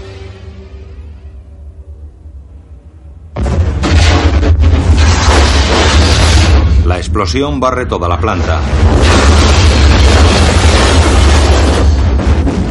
Una bola de fuego sube por el hueco del montacargas. John se lanza al suelo, un asaltante corre hasta Hans. Están utilizando artillería. Idiota, no es la policía. Es ese hombre. Fuera, Dwayne y Powell asoman sus cabezas asombrados tras el coche. Las plantas bajas del edificio están envueltas en humo. Impresionado, Thorburg pregunta al cámara de televisión. ¿Has filmado eso? Lo he filmado. Trágate eso. En la tele. Tenemos más noticias sobre el golpe terrorista al edificio Nakatomi. Se cree que el jefe de los terroristas Hans puede ser este hombre Hans Gruber, miembro del movimiento radical Volksfrei de Alemania Oriental. Curiosamente, el movimiento Volksfrei emitió un comunicado hace una hora diciendo que Gruber ha sido expulsado de esa organización. Al. Al. ¿Me recibes? ¿Te encuentras bien? Sí, estoy bien. ¿Qué, ¿Qué ha sido eso? ¿Te acuerdas del explosivo plástico de que te hablé? Sí. Pues ya está. ¿Se ha incendiado el edificio? No, pero necesitará una mano de pintura y una serie de puertas nuevas. Según los informes, te has cargado a otros dos con la explosión. ¿Habla con él? ¿Habla con él? Sí, señor. Deme eso. Oiga, mi amigo, no sé quién rayo se cree usted que es ni lo que se propone, pero ha destruido un edificio. No necesitamos su ayuda, ¿está claro? No queremos su ayuda. Tengo aquí a 100 personas cubiertas de cristales. ¿Cristales? ¿Qué importan unos cristales? ¿Quién coño es usted? Soy el subcomisario de policía Dwayne T. Robinson y estoy al mando de esta operación. Ah, así que al mando. Pues a ver si se entera, Dwayne. Desde aquí arriba no parece que esté al mando de nada, tuercebotas. Escuche, pedazo de idiota. ¿Idiota Voy- yo? Escúcheme, imbécil. No ha sido a mí a quien han puesto verde en televisión, sino a usted. Escúcheme, capullo. Si no encuentra una solución no es más que otro problema. Déjeme en paz y póngame con Powell. Argyle reía escuchando desde la limusina. El sargento coge la radio del coche. Hola, Roy, ¿cómo te sientes? Me siento como un verdadero anormal. Yo te admiro y conmigo mucha gente. Así que no te derrumbes, ¿me has oído? Sigue ahí. Sí, gracias, amigo. En el salón, Holly ve a Ellis esnifando cocaína. ¿Qué estás haciendo? Estoy cansado de estar aquí esperando a ver quién nos mata primero, ellos o tu marido. ¿Qué vas a hacer, Ellis? Guapa, yo cierro tratos de millones de dólares en el desayuno. Podré manejar a estos chapuceros. ¿Eh? ¿Hablas Sprechen? ¿Eh? Hans y Carl. Si me hubieras hecho caso ya estaría neutralizado. No lo quiero neutralizado, lo quiero muerto. Entra Ellis. Espero no interrumpir. ¿Qué quiere ese? No es lo que yo quiero, es lo que puedo darle. Carl echa mano a la pistola, pero Hans le detiene con el gesto e indica que le hagan pasar. Hablemos claro, ¿eh? Es evidente que no es usted un chorizo que ha venido aquí a robar bolsos, ¿verdad? Es muy perspicaz. Sí, y veo la televisión, así que me he dicho, estos chicos son profesionales, están motivados, son modernos, es decir, quieren algo, ¿no es eso? Personalmente me importa un bledo su ideal político. Puede que esté cabreado con los moracos o con los judíos o que sea de lira. Eso no es asunto mío. Supongo que están aquí para negociar. ¿Es verdad o no? Asombroso. Ha adivinado todo eso usted solo. Eh, el oficio es el oficio. Usted usa una pistola, yo una estilográfica. Lo mismo da. Se lo pondré de otra forma. Usted ha realizado una operación, nos ha secuestrado por una compensación económica, pero no contaba con que hubiera un entrometido. ¿Es verdad o no? Hans, camarada, yo soy su caballero andante. Eh, eh, no he visto suficiente televisión. ¿Qué me está diciendo? Ese hombre que le está estropeando el asunto. ¿eh? Se sienta frente a Hans descaradamente. Yo se lo puedo entregar. Esboza una sonrisa de vendedor barato, mientras fuera. Joder, ¿qué es esto? Roy. Roy, ¿te ocurre algo? Estoy intentando comerme un donut más duro que una piedra. John lo escupe. ¿Con qué harán estas cosas? Con azúcar, harina enriquecida, aceite vegetal hidrogenado, polisorbato 60 Y colorante amarillo número 5. Todo lo que necesita el organismo infantil. ¿Cuántos hijos tienes, Powell? Precisamente mi mujer está produciendo el primero. ¿Y tú cuántos, vaquero? ¿Tienes hijos esperándote en el rancho? Sí. Dos. Espero verles algún día saltando en un gimnasio con Al Powell Jr. John mira sus fotos. Quedamos en eso. Luego los invitas a un helado. Conmovedor, vaquero. Muy conmovedor. O debo llamarle. Señor McLean. Agente John McLean. De la policía de Nueva York. Thorburg. Llama a Harry a Nueva York. Vamos, guapa, corre, corre. Sí. Confirma eso, haz el favor. Sor Teresa me llamaba señor McLean en tercer curso. Mis amigos me llaman John. Usted no es ni una cosa ni otra. Tengo aquí una persona que quiere hablar con usted. Una persona que hoy estaba con usted en la fiesta. Hans pasa el walkie-talkie a Ellis. Hola, John Boy. ¿Ellis? Sí. Mira, John, me han dado unos minutos para convencerte de que seas sensato. Ya sé que crees que estás cumpliendo con tu deber y eso es muy noble, pero solo estás prolongando esta situación. Escucha, nadie saldrá de aquí hasta que esta gente hable con la policía de Los Ángeles y no hablarán mientras tú sigas interviniendo, ¿capiche? John se alarma. Ellis, ¿qué les has dicho? Que somos viejos amigos y te había invitado a la fiesta. Ellis, no entiendo a qué viene esto. ¿Me lo dices o me lo cuentas? Gesticula cómplice a Hans mientras le sirven Coca-Cola. Escucha. Quieren que les digas dónde están los detonadores. Saben que nos están oyendo. O les das los detonadores o me matarán. Levanta sonriente el pulgar hacia Hans. John, ¿no me has oído? Sí, te he oído. Oye, yo creo que podrías colaborar un poco, ¿no? La policía está aquí, ese es su problema. Diles dónde están los detonadores y no nos harán daño. Estoy poniendo mi vida en tus manos. Ellis, escúchame atentamente. John. Cállate, Ellis, cállate la boca. Vuelve a ponerme con Hans. Hans, ese imbécil no sabe con quién se la está jugando, pero yo sí. Escuche.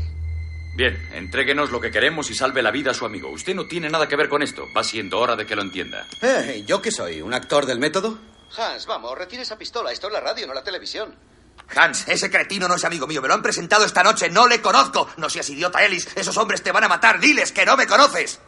John, ¿cómo puedes decir eso después de tantos años? John. John.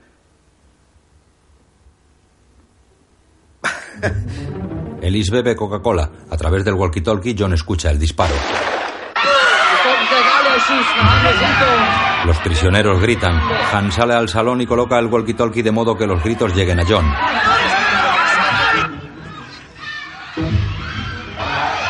¿Ha oído eso? ¡Contésteme! ¿Dónde están mis detonadores? ¿Dónde está? No quiere que mate a otro.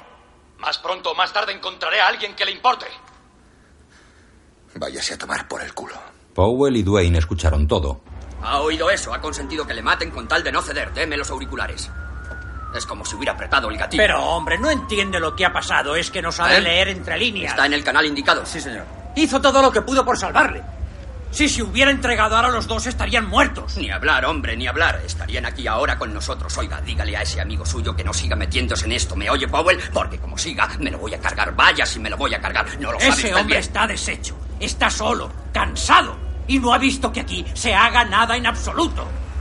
Supongo que no irá usted a creer que le importa un bledo lo que usted pueda hacerle si consigue salir de ahí con vida. Escúchame, sargento. Cuando quiera marcharse a casa, estoy seguro de que sabe el camino. No, señor. Yo de aquí no me muevo. Atención, policía. Es Hans. Atención, policía. Graban su voz. Soy el sargento Al Powell. Deme eso. Soy. Soy el subcomisario Dwayne Robinson. ¿Quién es? Soy Hans Gruber. Supongo que es consciente de la inutilidad de cualquier acto contra mí. No deseamos que se sigan perdiendo más vidas. Bien. em, Entonces, ¿qué es lo que desean, señor Gruber? Tengo camaradas en todo el mundo languideciendo en prisión. Al Departamento de Estado americano le gusta hacer exhibición de su poder para sus fines, que la haga ahora para los míos. Las siguientes personas han de ser liberadas de sus captores. En Irlanda del Norte, los siete miembros del nuevo Frente Provo. En Canadá, los cinco dirigentes de Liberté de Quebec. John escucha. En Sri Lanka, los nueve miembros del movimiento Amanecer Asiático. ¿Qué dice? Carl. Amanecer Asiático. Sé quiénes son por la revista Time. Cuando esos hermanos y hermanas revolucionarios estén libres, los rehenes que están en este edificio serán conducidos a la azotea y nos acompañarán en helicópteros al Aeropuerto Internacional de Los Ángeles, donde recibirán nuevas instrucciones. Tienen exactamente dos horas de plazo. Espere, espere un momento, señor Gruber. Esto es absurdo. Yo, yo no estoy capacitado. Yo no tengo autoridad. Dos horas no son suficientes. Eh, Oiga. Oiga.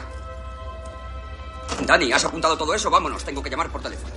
Hans y Carl. ¿Tú crees que siquiera lo intentarán? ¿Qué más da? Al walkie-talkie.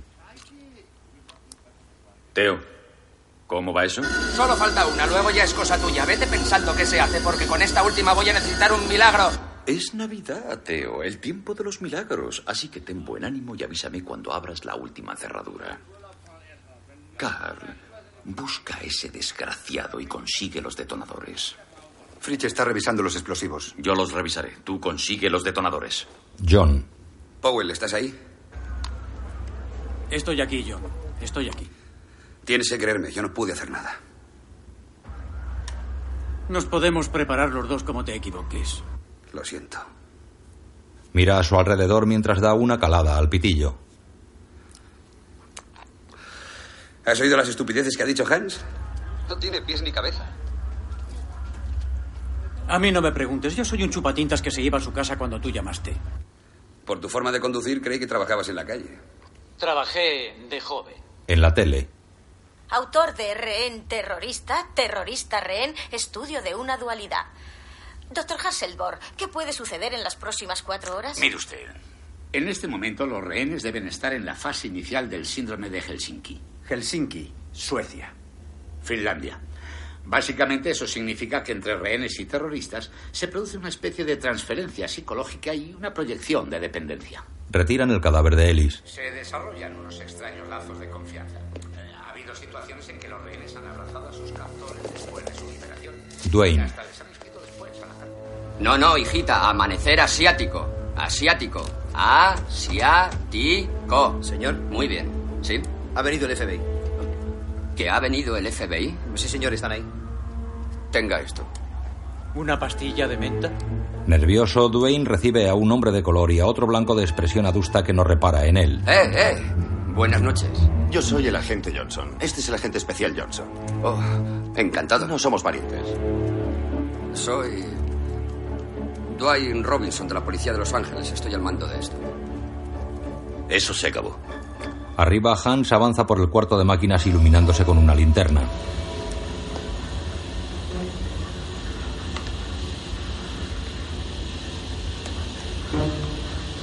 Ve el entramado de cables que van a los detonadores. Sigue los cables y llega hasta uno de los fragmentos de plástico explosivo. Deja la pistola y se encarama a los armazones de la maquinaria.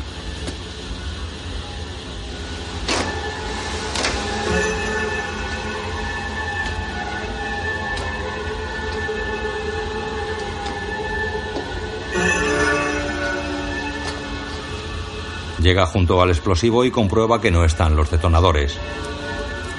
Salta abajo, junto a él ve los pies descalzos de John. Levanta la cabeza y encuentra el cañón de la metralleta. Hola. ¿Qué tal? Hans imita una voz diferente a la suya. ¡Ah, no! Por favor, es usted uno de ellos, ¿verdad? No, no, no, por favor, no, no me mate. No, me mate. No, por favor, bueno, por favor. calma, calma, no, no le no voy a me hacer mate. Tenga piedad de mí. Que no le voy a hacer nada. Dios mío. ¿Se puede saber qué hace aquí? ¿Qué busca? He conseguido escapar. Bueno, eh, estaba intentando llegar a la azotea a ver si podía pedir ayuda. Hacia su pistola. Eh, ¿Por qué no me ayuda? Tenemos que... Olvídese. Vamos, He por- dicho que se olvide, tienen gente por todas partes. Vamos, si quiere seguir viviendo, quédese conmigo. Dwayne informa a los del FBI. Eh, Pues verá, calculamos que pueden tener 30 o, o 35 rehenes. Seguramente en el piso 30. Y, eh, no sé, que serán ocho terroristas. Parece una situación a siete. Gracias. Lo llevaremos desde aquí. Si hacemos entrar a sus hombres, procuraremos decírselo. ¿No se olvidan de algo? ¿De qué? De John McClane. Hasta ahora, gracias a él, hemos tenido información. Y también gracias a él, ahora los terroristas son siete y no doce. ¿Está dentro? ¿Quién es? Puede ser un policía, no lo sé, lo estamos comprobando. ¿De Los Ángeles? No, de aquí no. Arriba, John saca su paquete de cigarrillos. Le quedan dos. ¿Usted fuma? Eh, sí. Coge uno y le ofrece el otro a Hans. Gracias. Usted no trabaja en Nakatomi. John le da fuego. Si no es uno de esos hombres. Soy un policía de Nueva York. ¿De Nueva York? Sí. Me invitaron a la fiesta por equivocación. No lo sabían. Mira los pies sucios y descalzos de John. Sí. Es mejor que te pillen a calzón quitado, ¿eh?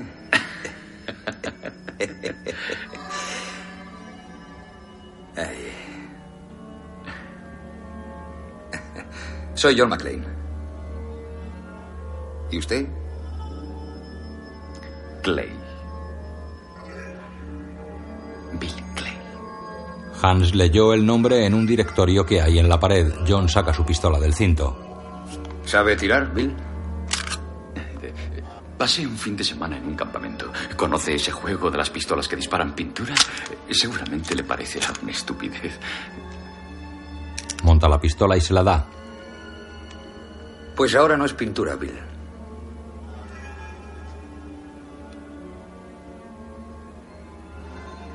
Hans la coge. Solo tiene que apretar el gatillo. Vamos. John pasa ante él y continúa adelante. Hans tira el pitillo y lo pisa. Habla al walkie-talkie mientras apunta a John. 33. Stockwerk. Kommt. Sofort. Al oír el percutor, John se detiene y se vuelve hacia Hans. Tire el arma y deme mis detonadores. John da una calada al pitillo. Vaya, vaya, vaya. Hans. Tire el arma. Ahora. John se acerca tranquilo. El perfecto hombrecito asustado. ¿Podría conseguir un buen contrato como actor? ¿Qué va a hacer con los detonadores, Hans? Yo he gastado los explosivos. ¿O no? Voy a contar hasta tres. Sí, como hizo con Takagi. Ups. No tiene balas. ¿Pero qué se cree que soy, un imbécil? Llegan Carol y dos más. ¿Decía usted? John abate a uno.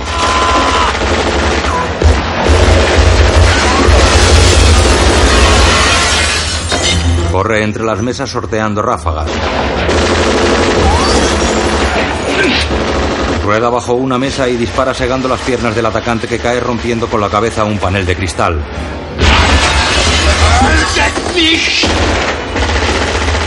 Hans coge el arma del caído y se parapeta tras una fotocopiadora. John les mantiene a raya bajo una mesa tras los paneles de cristal. Carl asoma su cabeza y... John lanza ráfagas contra el parapeto de Carl.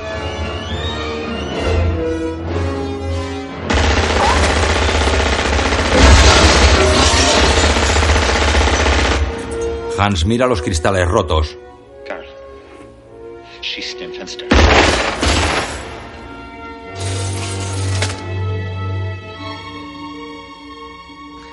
Tira a los cristales. Barren los paneles de cristal que rodean a John. Lluvia de cristales rotos cae sobre el policía que responde con su arma. Papeles y fragmentos de ordenador vuelan por el aire. Agotados los cargadores, John tira la metralleta.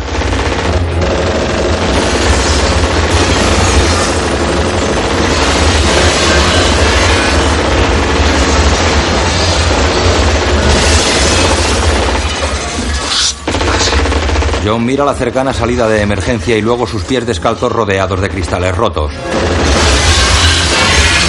Carol lanza una cajita que estalla.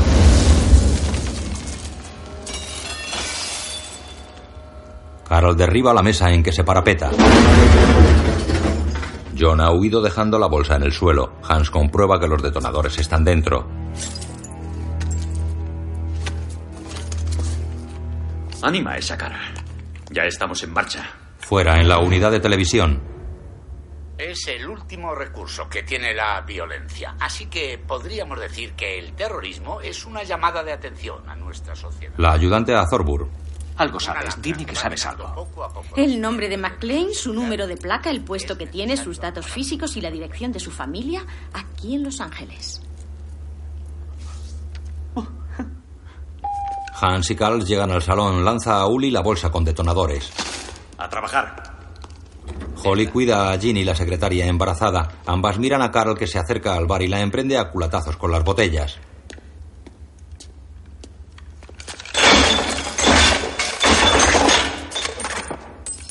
Parece que está cabreado. Sigue vivo. ¿Qué? Solo John consigue cabrear así a alguien. John abre la puerta de unos lavabos y entra arrastrándose. Su pie izquierdo cortado por los cristales deja un rastro de sangre.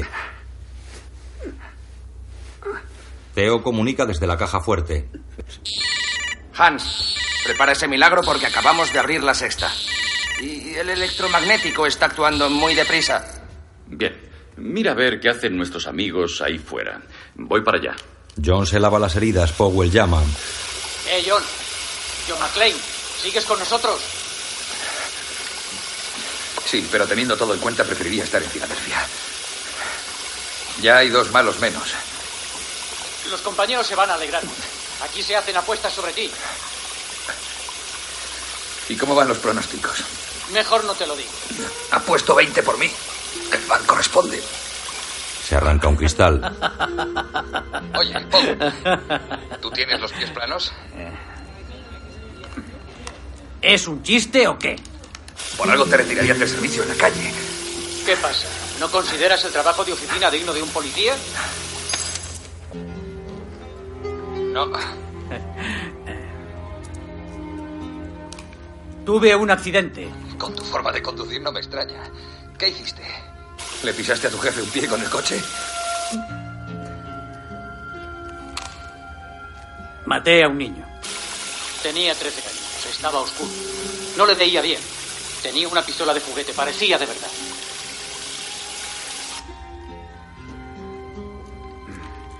Cuando ingresas te enseñan todo lo necesario para ser policía, excepto cómo vivir con algo así a cuestas. La cuestión es que desde entonces no pude volver a apuntar contra nadie. Perdona. Pero hombre, ¿tú qué sabías? Además me encuentro fatal. Entonces esto no te importará. La policía de Los Ángeles ya no pinta nada aquí. Unos recién llegados manipulan instalaciones cerca del edificio. El FBI. Exacto.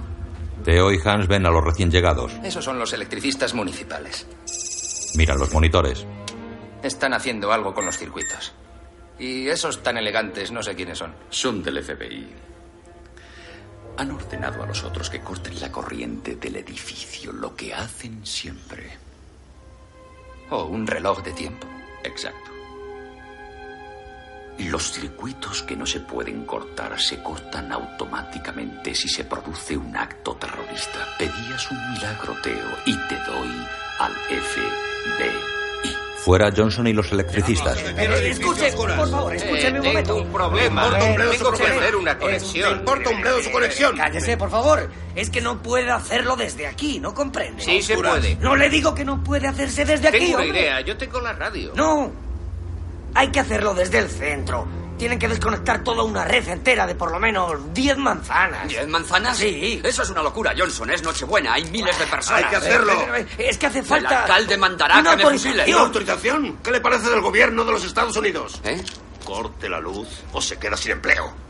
Con actitud resignada, el operario coge el telefonillo. Junto a ellos, Dwayne aparece temeroso. Sí, Central. ¿Sí? Oye, soy Walt, desde Nakatomi. Oye, ¿crees que será posible apagar eh, la red 212? Tú estás loco. Yo Esta creo que habría que llamar al alcalde, ¿no? No me jodas que me la juego. No sabes cómo está esto. Córtala. Córtala ahora mismo. El edificio se apaga. John queda a oscuras. Luego se enciende la luz de emergencia. Activada la corriente de emergencia. Activada la Powell, corriente de Powell, emergencia. háblame. ¿Qué están haciendo? Pregúntaselo al FBI. Tienen el manual de la ley antiterrorista y lo están siguiendo paso a paso. Junto a la caja fuerte. Se va a abrir. Se va a abrir.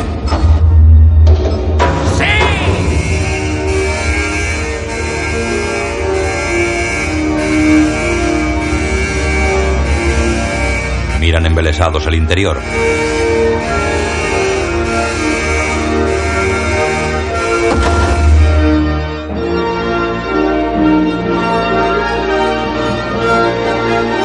Teo. Fuera. Esos cabrones deben estar cagados de miedo. El alcalde me fusila. Teo entra en la caja fuerte y abre las pequeñas cajas llenas de bonos. Miran estasiados objetos de valor y obras de arte.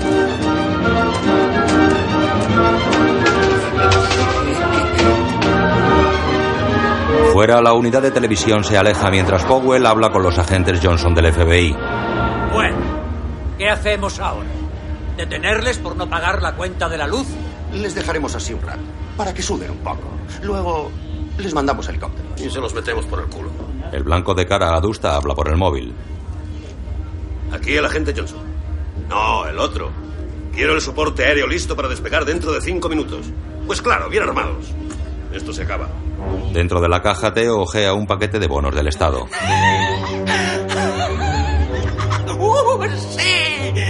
Hans coge el walkie-talkie. Quiero hablar con el FBI.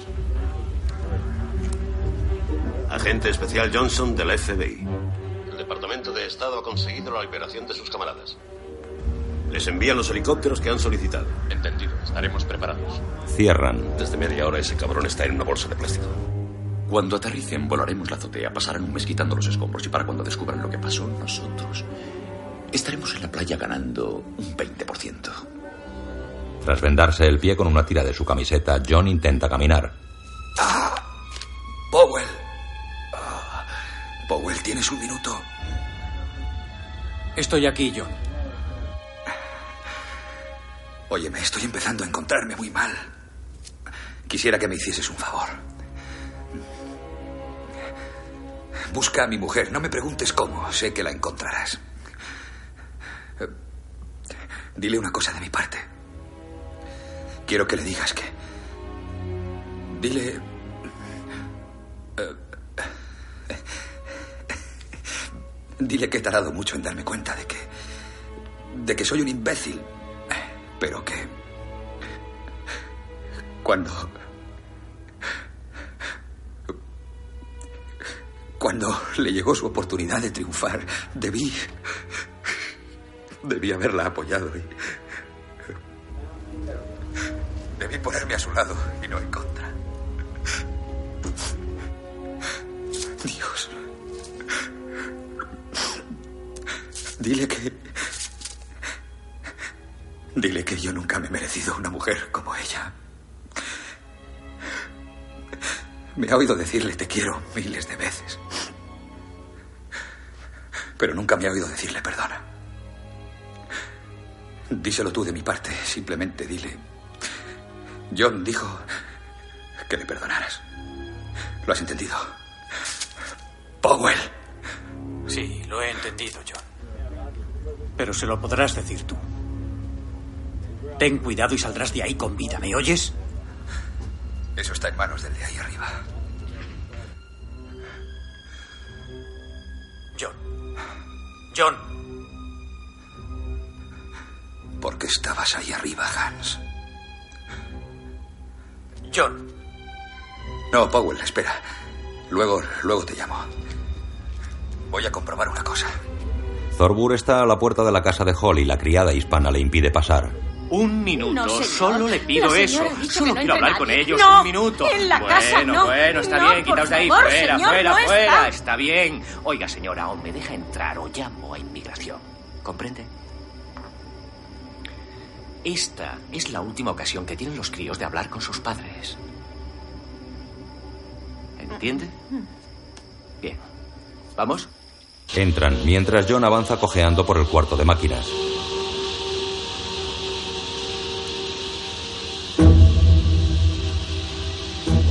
¿Qué estabas haciendo, Hans? ¿Eh? ¿Qué estabas haciendo? Va al lugar donde Hans inspeccionaba, ve los cables que suben sobre las estructuras metálicas de la maquinaria de aire acondicionado. Se Se cuelga de un travesaño de hierro y se iza a pulso. El techo del cajón está cubierto de explosivo plástico conectado a un temporizador. Santa María, Madre de Dios. Se descuelga y coge el walkie-talkie. Powell, Powell, escúchame, es una trampa. Toda la azotea del edificio está conectada con... Le apuntan. John. John. Es la metralleta de Carl que le quita la pistola del cinto. John, háblame. ¿Le has entendido? No, algo sobre una trampa. No me digas. Ve unos helicópteros que se acercan. Dentro, Carl quita el walkie-talkie a John. Los dos somos profesionales. Tira el aparato. Esto es personal. John aparta el arma de su cara y le golpea. Empuja a Carl contra unos bidones. Lo golpea con fuerza. El gigantesco alemán agarra el brazo de John y lo derriba. En el salón, Ya vienen, vienen los helicópteros.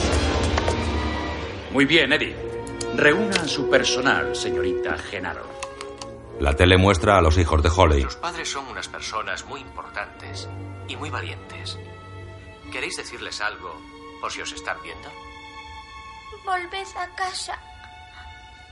Holly mira tensa. Hans levanta la foto que Holly puso boca abajo. Señora McLean, Saca la pistola. Es un placer conocerla. Dispara al aire. ¡De pie todos! ¡A la azotea!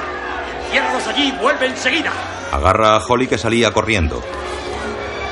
Mientras en el cuarto de máquinas, Carl gira en torno a John, al que patea cada vez que intenta levantarse del suelo. El rostro de John sangra.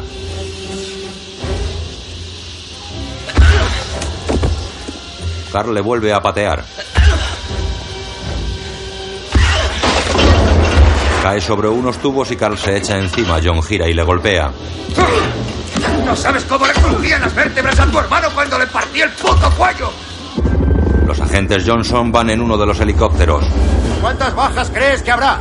Calculo que todos los terroristas y un 20% de los rehenes. Mucho. Eso lo firmo ya. Que no se vea eso. Que parezca de transporte, no de ataque. Se refiere a la ametralladora.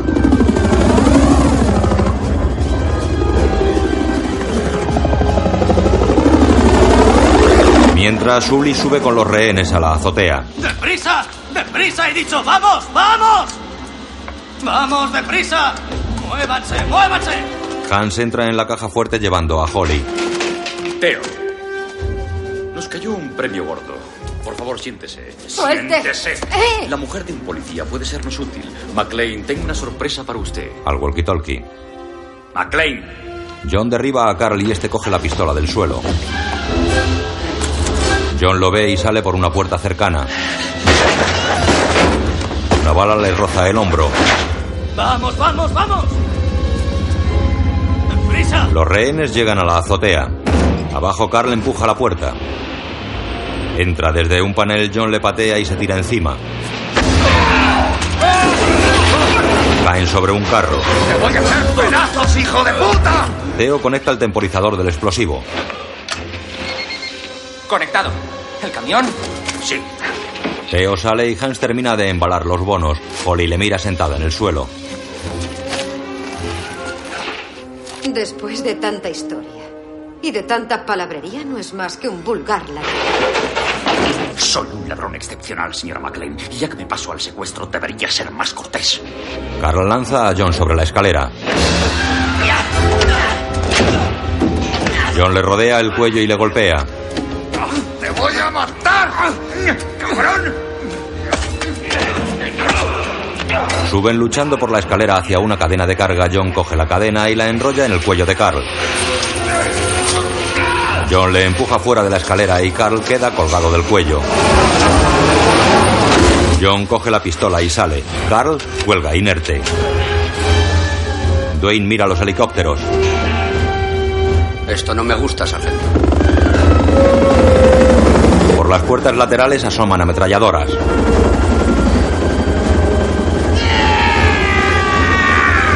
¡Esto es como Saigón! ¡Eh, chico! Yo estaba en el colegio, idiota. Enfilan el helipuerto situado en la azotea.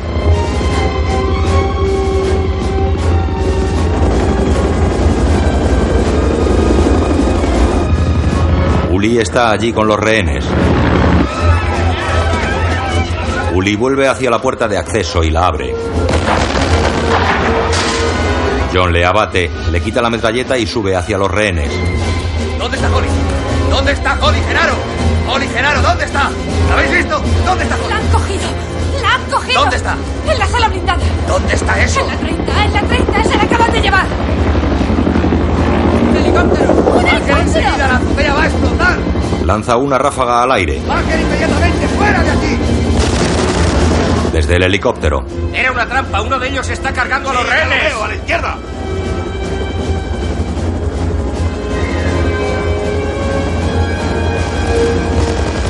¡Cárgaselo! La ametralladora del helicóptero dispara sobre John. John salta del helipuerto. ¡Soy de los vuestros, idiotas! ¡Mierda! ¡Da otra vuelta! ¡Se va a enterar ese cabrón!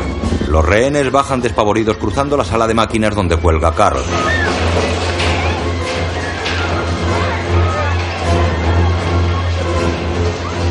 John se incorpora, abre la hornacina de la manguera contra incendios y la desenrolla.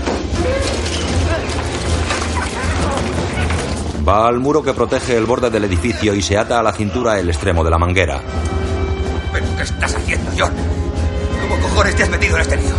En el salón, Eddie ve extrañado cómo los rehenes vuelven de la terraza. Corre hacia Hans. Pasa algo raro. Están bajando.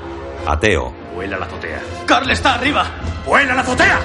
Atado a la manguera, John sube sobre el borde del muro protector. Prometo no volver a subirme a un rascacielos en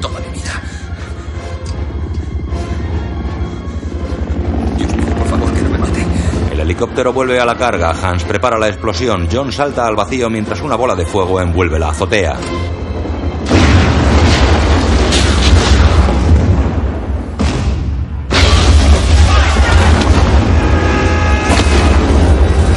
La manguera se desenrolla conforme John cae fachada abajo. La explosión arranca la bobina, pero queda trabada en el muro.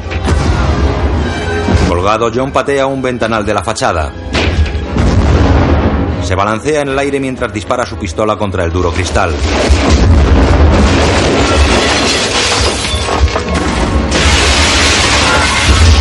Lo rompe y entra en el momento en que la bobina se desprende y cae. Al caer, tira de él hacia afuera, sujeta la manguera apoyando los pies en un tablero. El tablero cae por la ventana. Mientras es arrastrado, John intenta desatar la manguera de su cintura. Logra desatarla y la manguera cae al vacío. Los rehenes bajan despavoridos por la escalera de servicio. ¡Vale! John avanza por el salón en el que una viga se desprende del techo.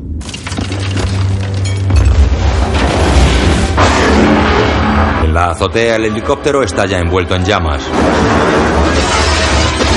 El techo del salón se abre y una columna de fuego cae junto a John. Dwayne. Vamos a necesitar más gente del FBI. John se incorpora. Se abren las espitas antiincendios. Llega un ascensor, la puerta estalla expulsando una llamarada. ¡Cago en la leche! Con el torso desnudo y lleno de heridas, los pies descalzos y ensangrentados, la pistola en la mano y la metralleta en bandolera, John sube la escalera que accede a la planta donde está la caja fuerte. Un ruido despierta a Argyle que dormita en la limusina. Ve a Teo que extiende unas rampas en la puerta trasera del camión. Luego entra y sale del camión en una furgoneta ambulancia. ¿Pero qué pasa aquí? Arriba, John oye a Holly. ¿Qué va a hacer? ¿Quedarse ahí mientras se le cae el edificio encima? ¿Pero qué hace? ¡Estarse quieta! John comprueba el cargador de la metralleta. Está vacío. ¡Suélteme! ¡Dale! Aguanta. Aguanta, mi amor. Dios mío. En la pistola quedan dos balas. Ve un cajón lleno de cinta de embalar. En el garaje la limusina se acerca silenciosamente a la furgoneta. Theo aparca junto al muelle de carga. Argyle enfila la limusina contra el costado de la furgoneta y aprieta el acelerador. La aplasta contra el muelle de cemento. Argyle sale y noquea a Theo de un puñetazo. Arriba, John se aposta a la puerta de la caja fuerte. ¡Ale, ale! Derriba a un asaltante que sale con un paquete de bonos.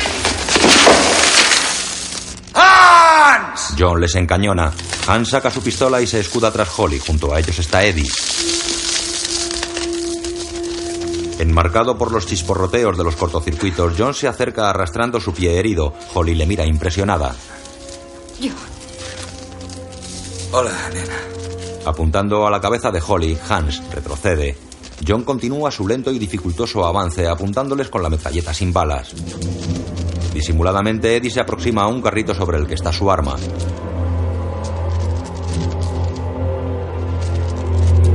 John avanza un poco más. Así que no era más que eso. Un simple atraco. Suelte el arma. Era necesario volar el rascacielos, Hans. Cuando robas 600 dólares puedes desaparecer. Cuando robas 600 millones te encontrarán. A no ser que crean que has muerto. Tire el arma. Hans pega el cañón de su pistola a la sien de Holly. John arroja la metralleta al suelo. Holly hace un gesto de temor. Déjalo, es mío. Eddie se detiene y John pone las manos en la nuca. Aquí me tiene. Sigue jugando a las películas. Qué americanos, son unos niños. Esta vez John Wayne no terminará marchándose con Grace Kelly. Ese fue Gary Cooper inculto. Basta de bromas. Usted también habría sido un buen cowboy, Hans. Eh, sí, sí. ¿Qué fue lo que me dijo antes? Hans levanta la pistola. Eh, Yippee hijo puta.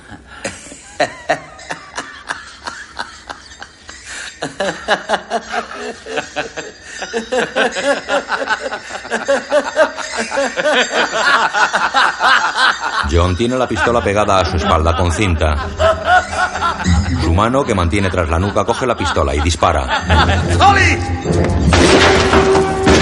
Fulmina a Hans y a Eddie, luego sopla el cañón con chulería. Buena suerte, Hans. Sin soltar a Holly, Hans cae de espaldas. Rompe el ventanal y queda colgado del brazo de Holly. Powell y Dwayne miran la escena. John agarra a Holly y trata de soltar la mano de Hans aferrada a la muñeca de ella en torno a su reloj de pulsera. Han les mira sádico. Hans eleva la otra mano y les apunta cuando John desabrocha el reloj de Holly provocando que la mano de Hans resbale.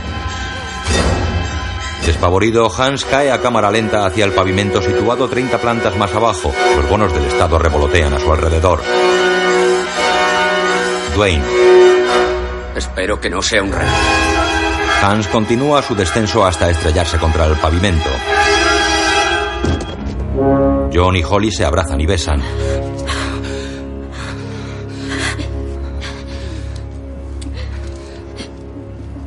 El edificio permanece coronado por un penacho de humo y fuego mientras miles de bonos del Estado vuelan a su alrededor. Ante él, en la explanada, siguen los humeantes restos de la tanqueta y el despliegue de vehículos y personas. Agua para la 5,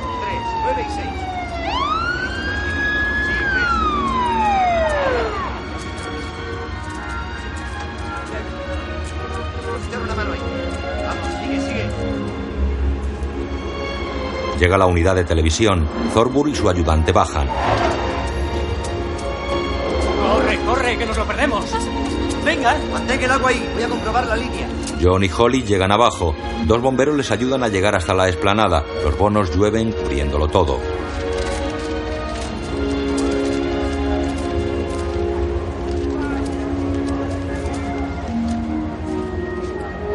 John busca con la mirada hasta que fija los ojos en un punto. Dense prisa. Dense prisa. Les han tratado mal. ¿Hay algún herido? ¿Algún comentario? No quiero hablar de ello. Vamos. Sin emitir sonido, sus labios pronuncian Powell. El sargento sonríe frente a ellos.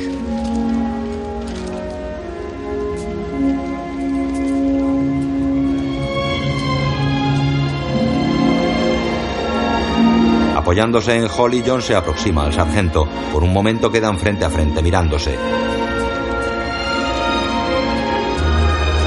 Luego ríen y se abrazan emocionados.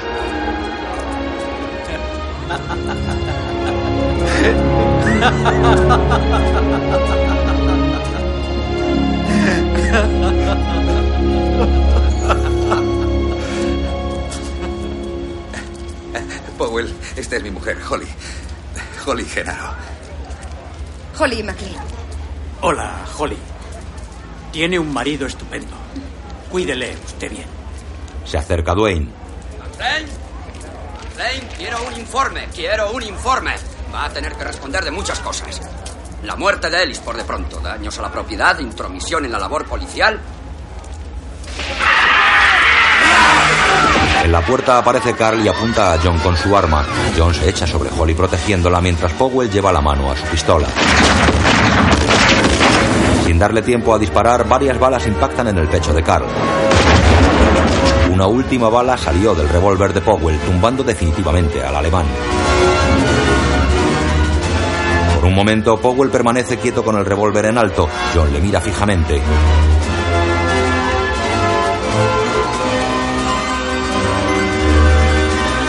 John y Holly se incorporan.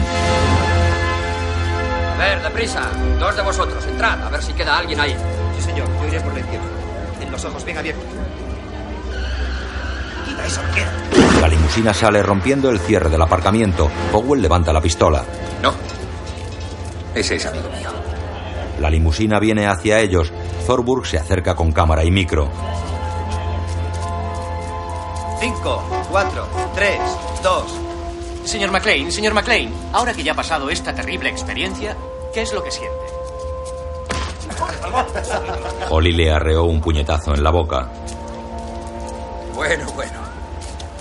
Felices Pascuas, Argyle. Felices Pascuas. ¿Cuántos eran ustedes? ¿Y cuántos terroristas? Thorburg. ¿Has firmado eso? Si así es como pasa la Navidad, yo no me pierdo el año nuevo. Entran en el asiento posterior de la limusina.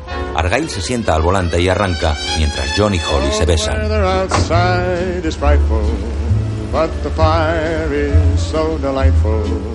And since we've no place to go, let it snow, let it snow, let it snow. It doesn't show signs of stopping. And I brought some corn. John Bruce Willis. Holly Bonnie Bedella. Powell Reginald Bell Johnson. Dwayne Paul Gleason. Argyle Devereaux White. Thorburn William Atherton. Ellis Hart Benzer. Hans Alan Rickman. Carl Alexander Gudunov. Theo Clarence Guillaro Jr. Eddie Dennis Hayden. Tony Andreas Wisniewski. Yuli Al Leona. Guión audio descriptivo en sistema Audesc escrito por Javier Navarrete. Sonorizado en Estudios Aristia. Coordinación técnica realizada por Javier Navarrete. Dirección de Cultura y Deporte de la ONCE.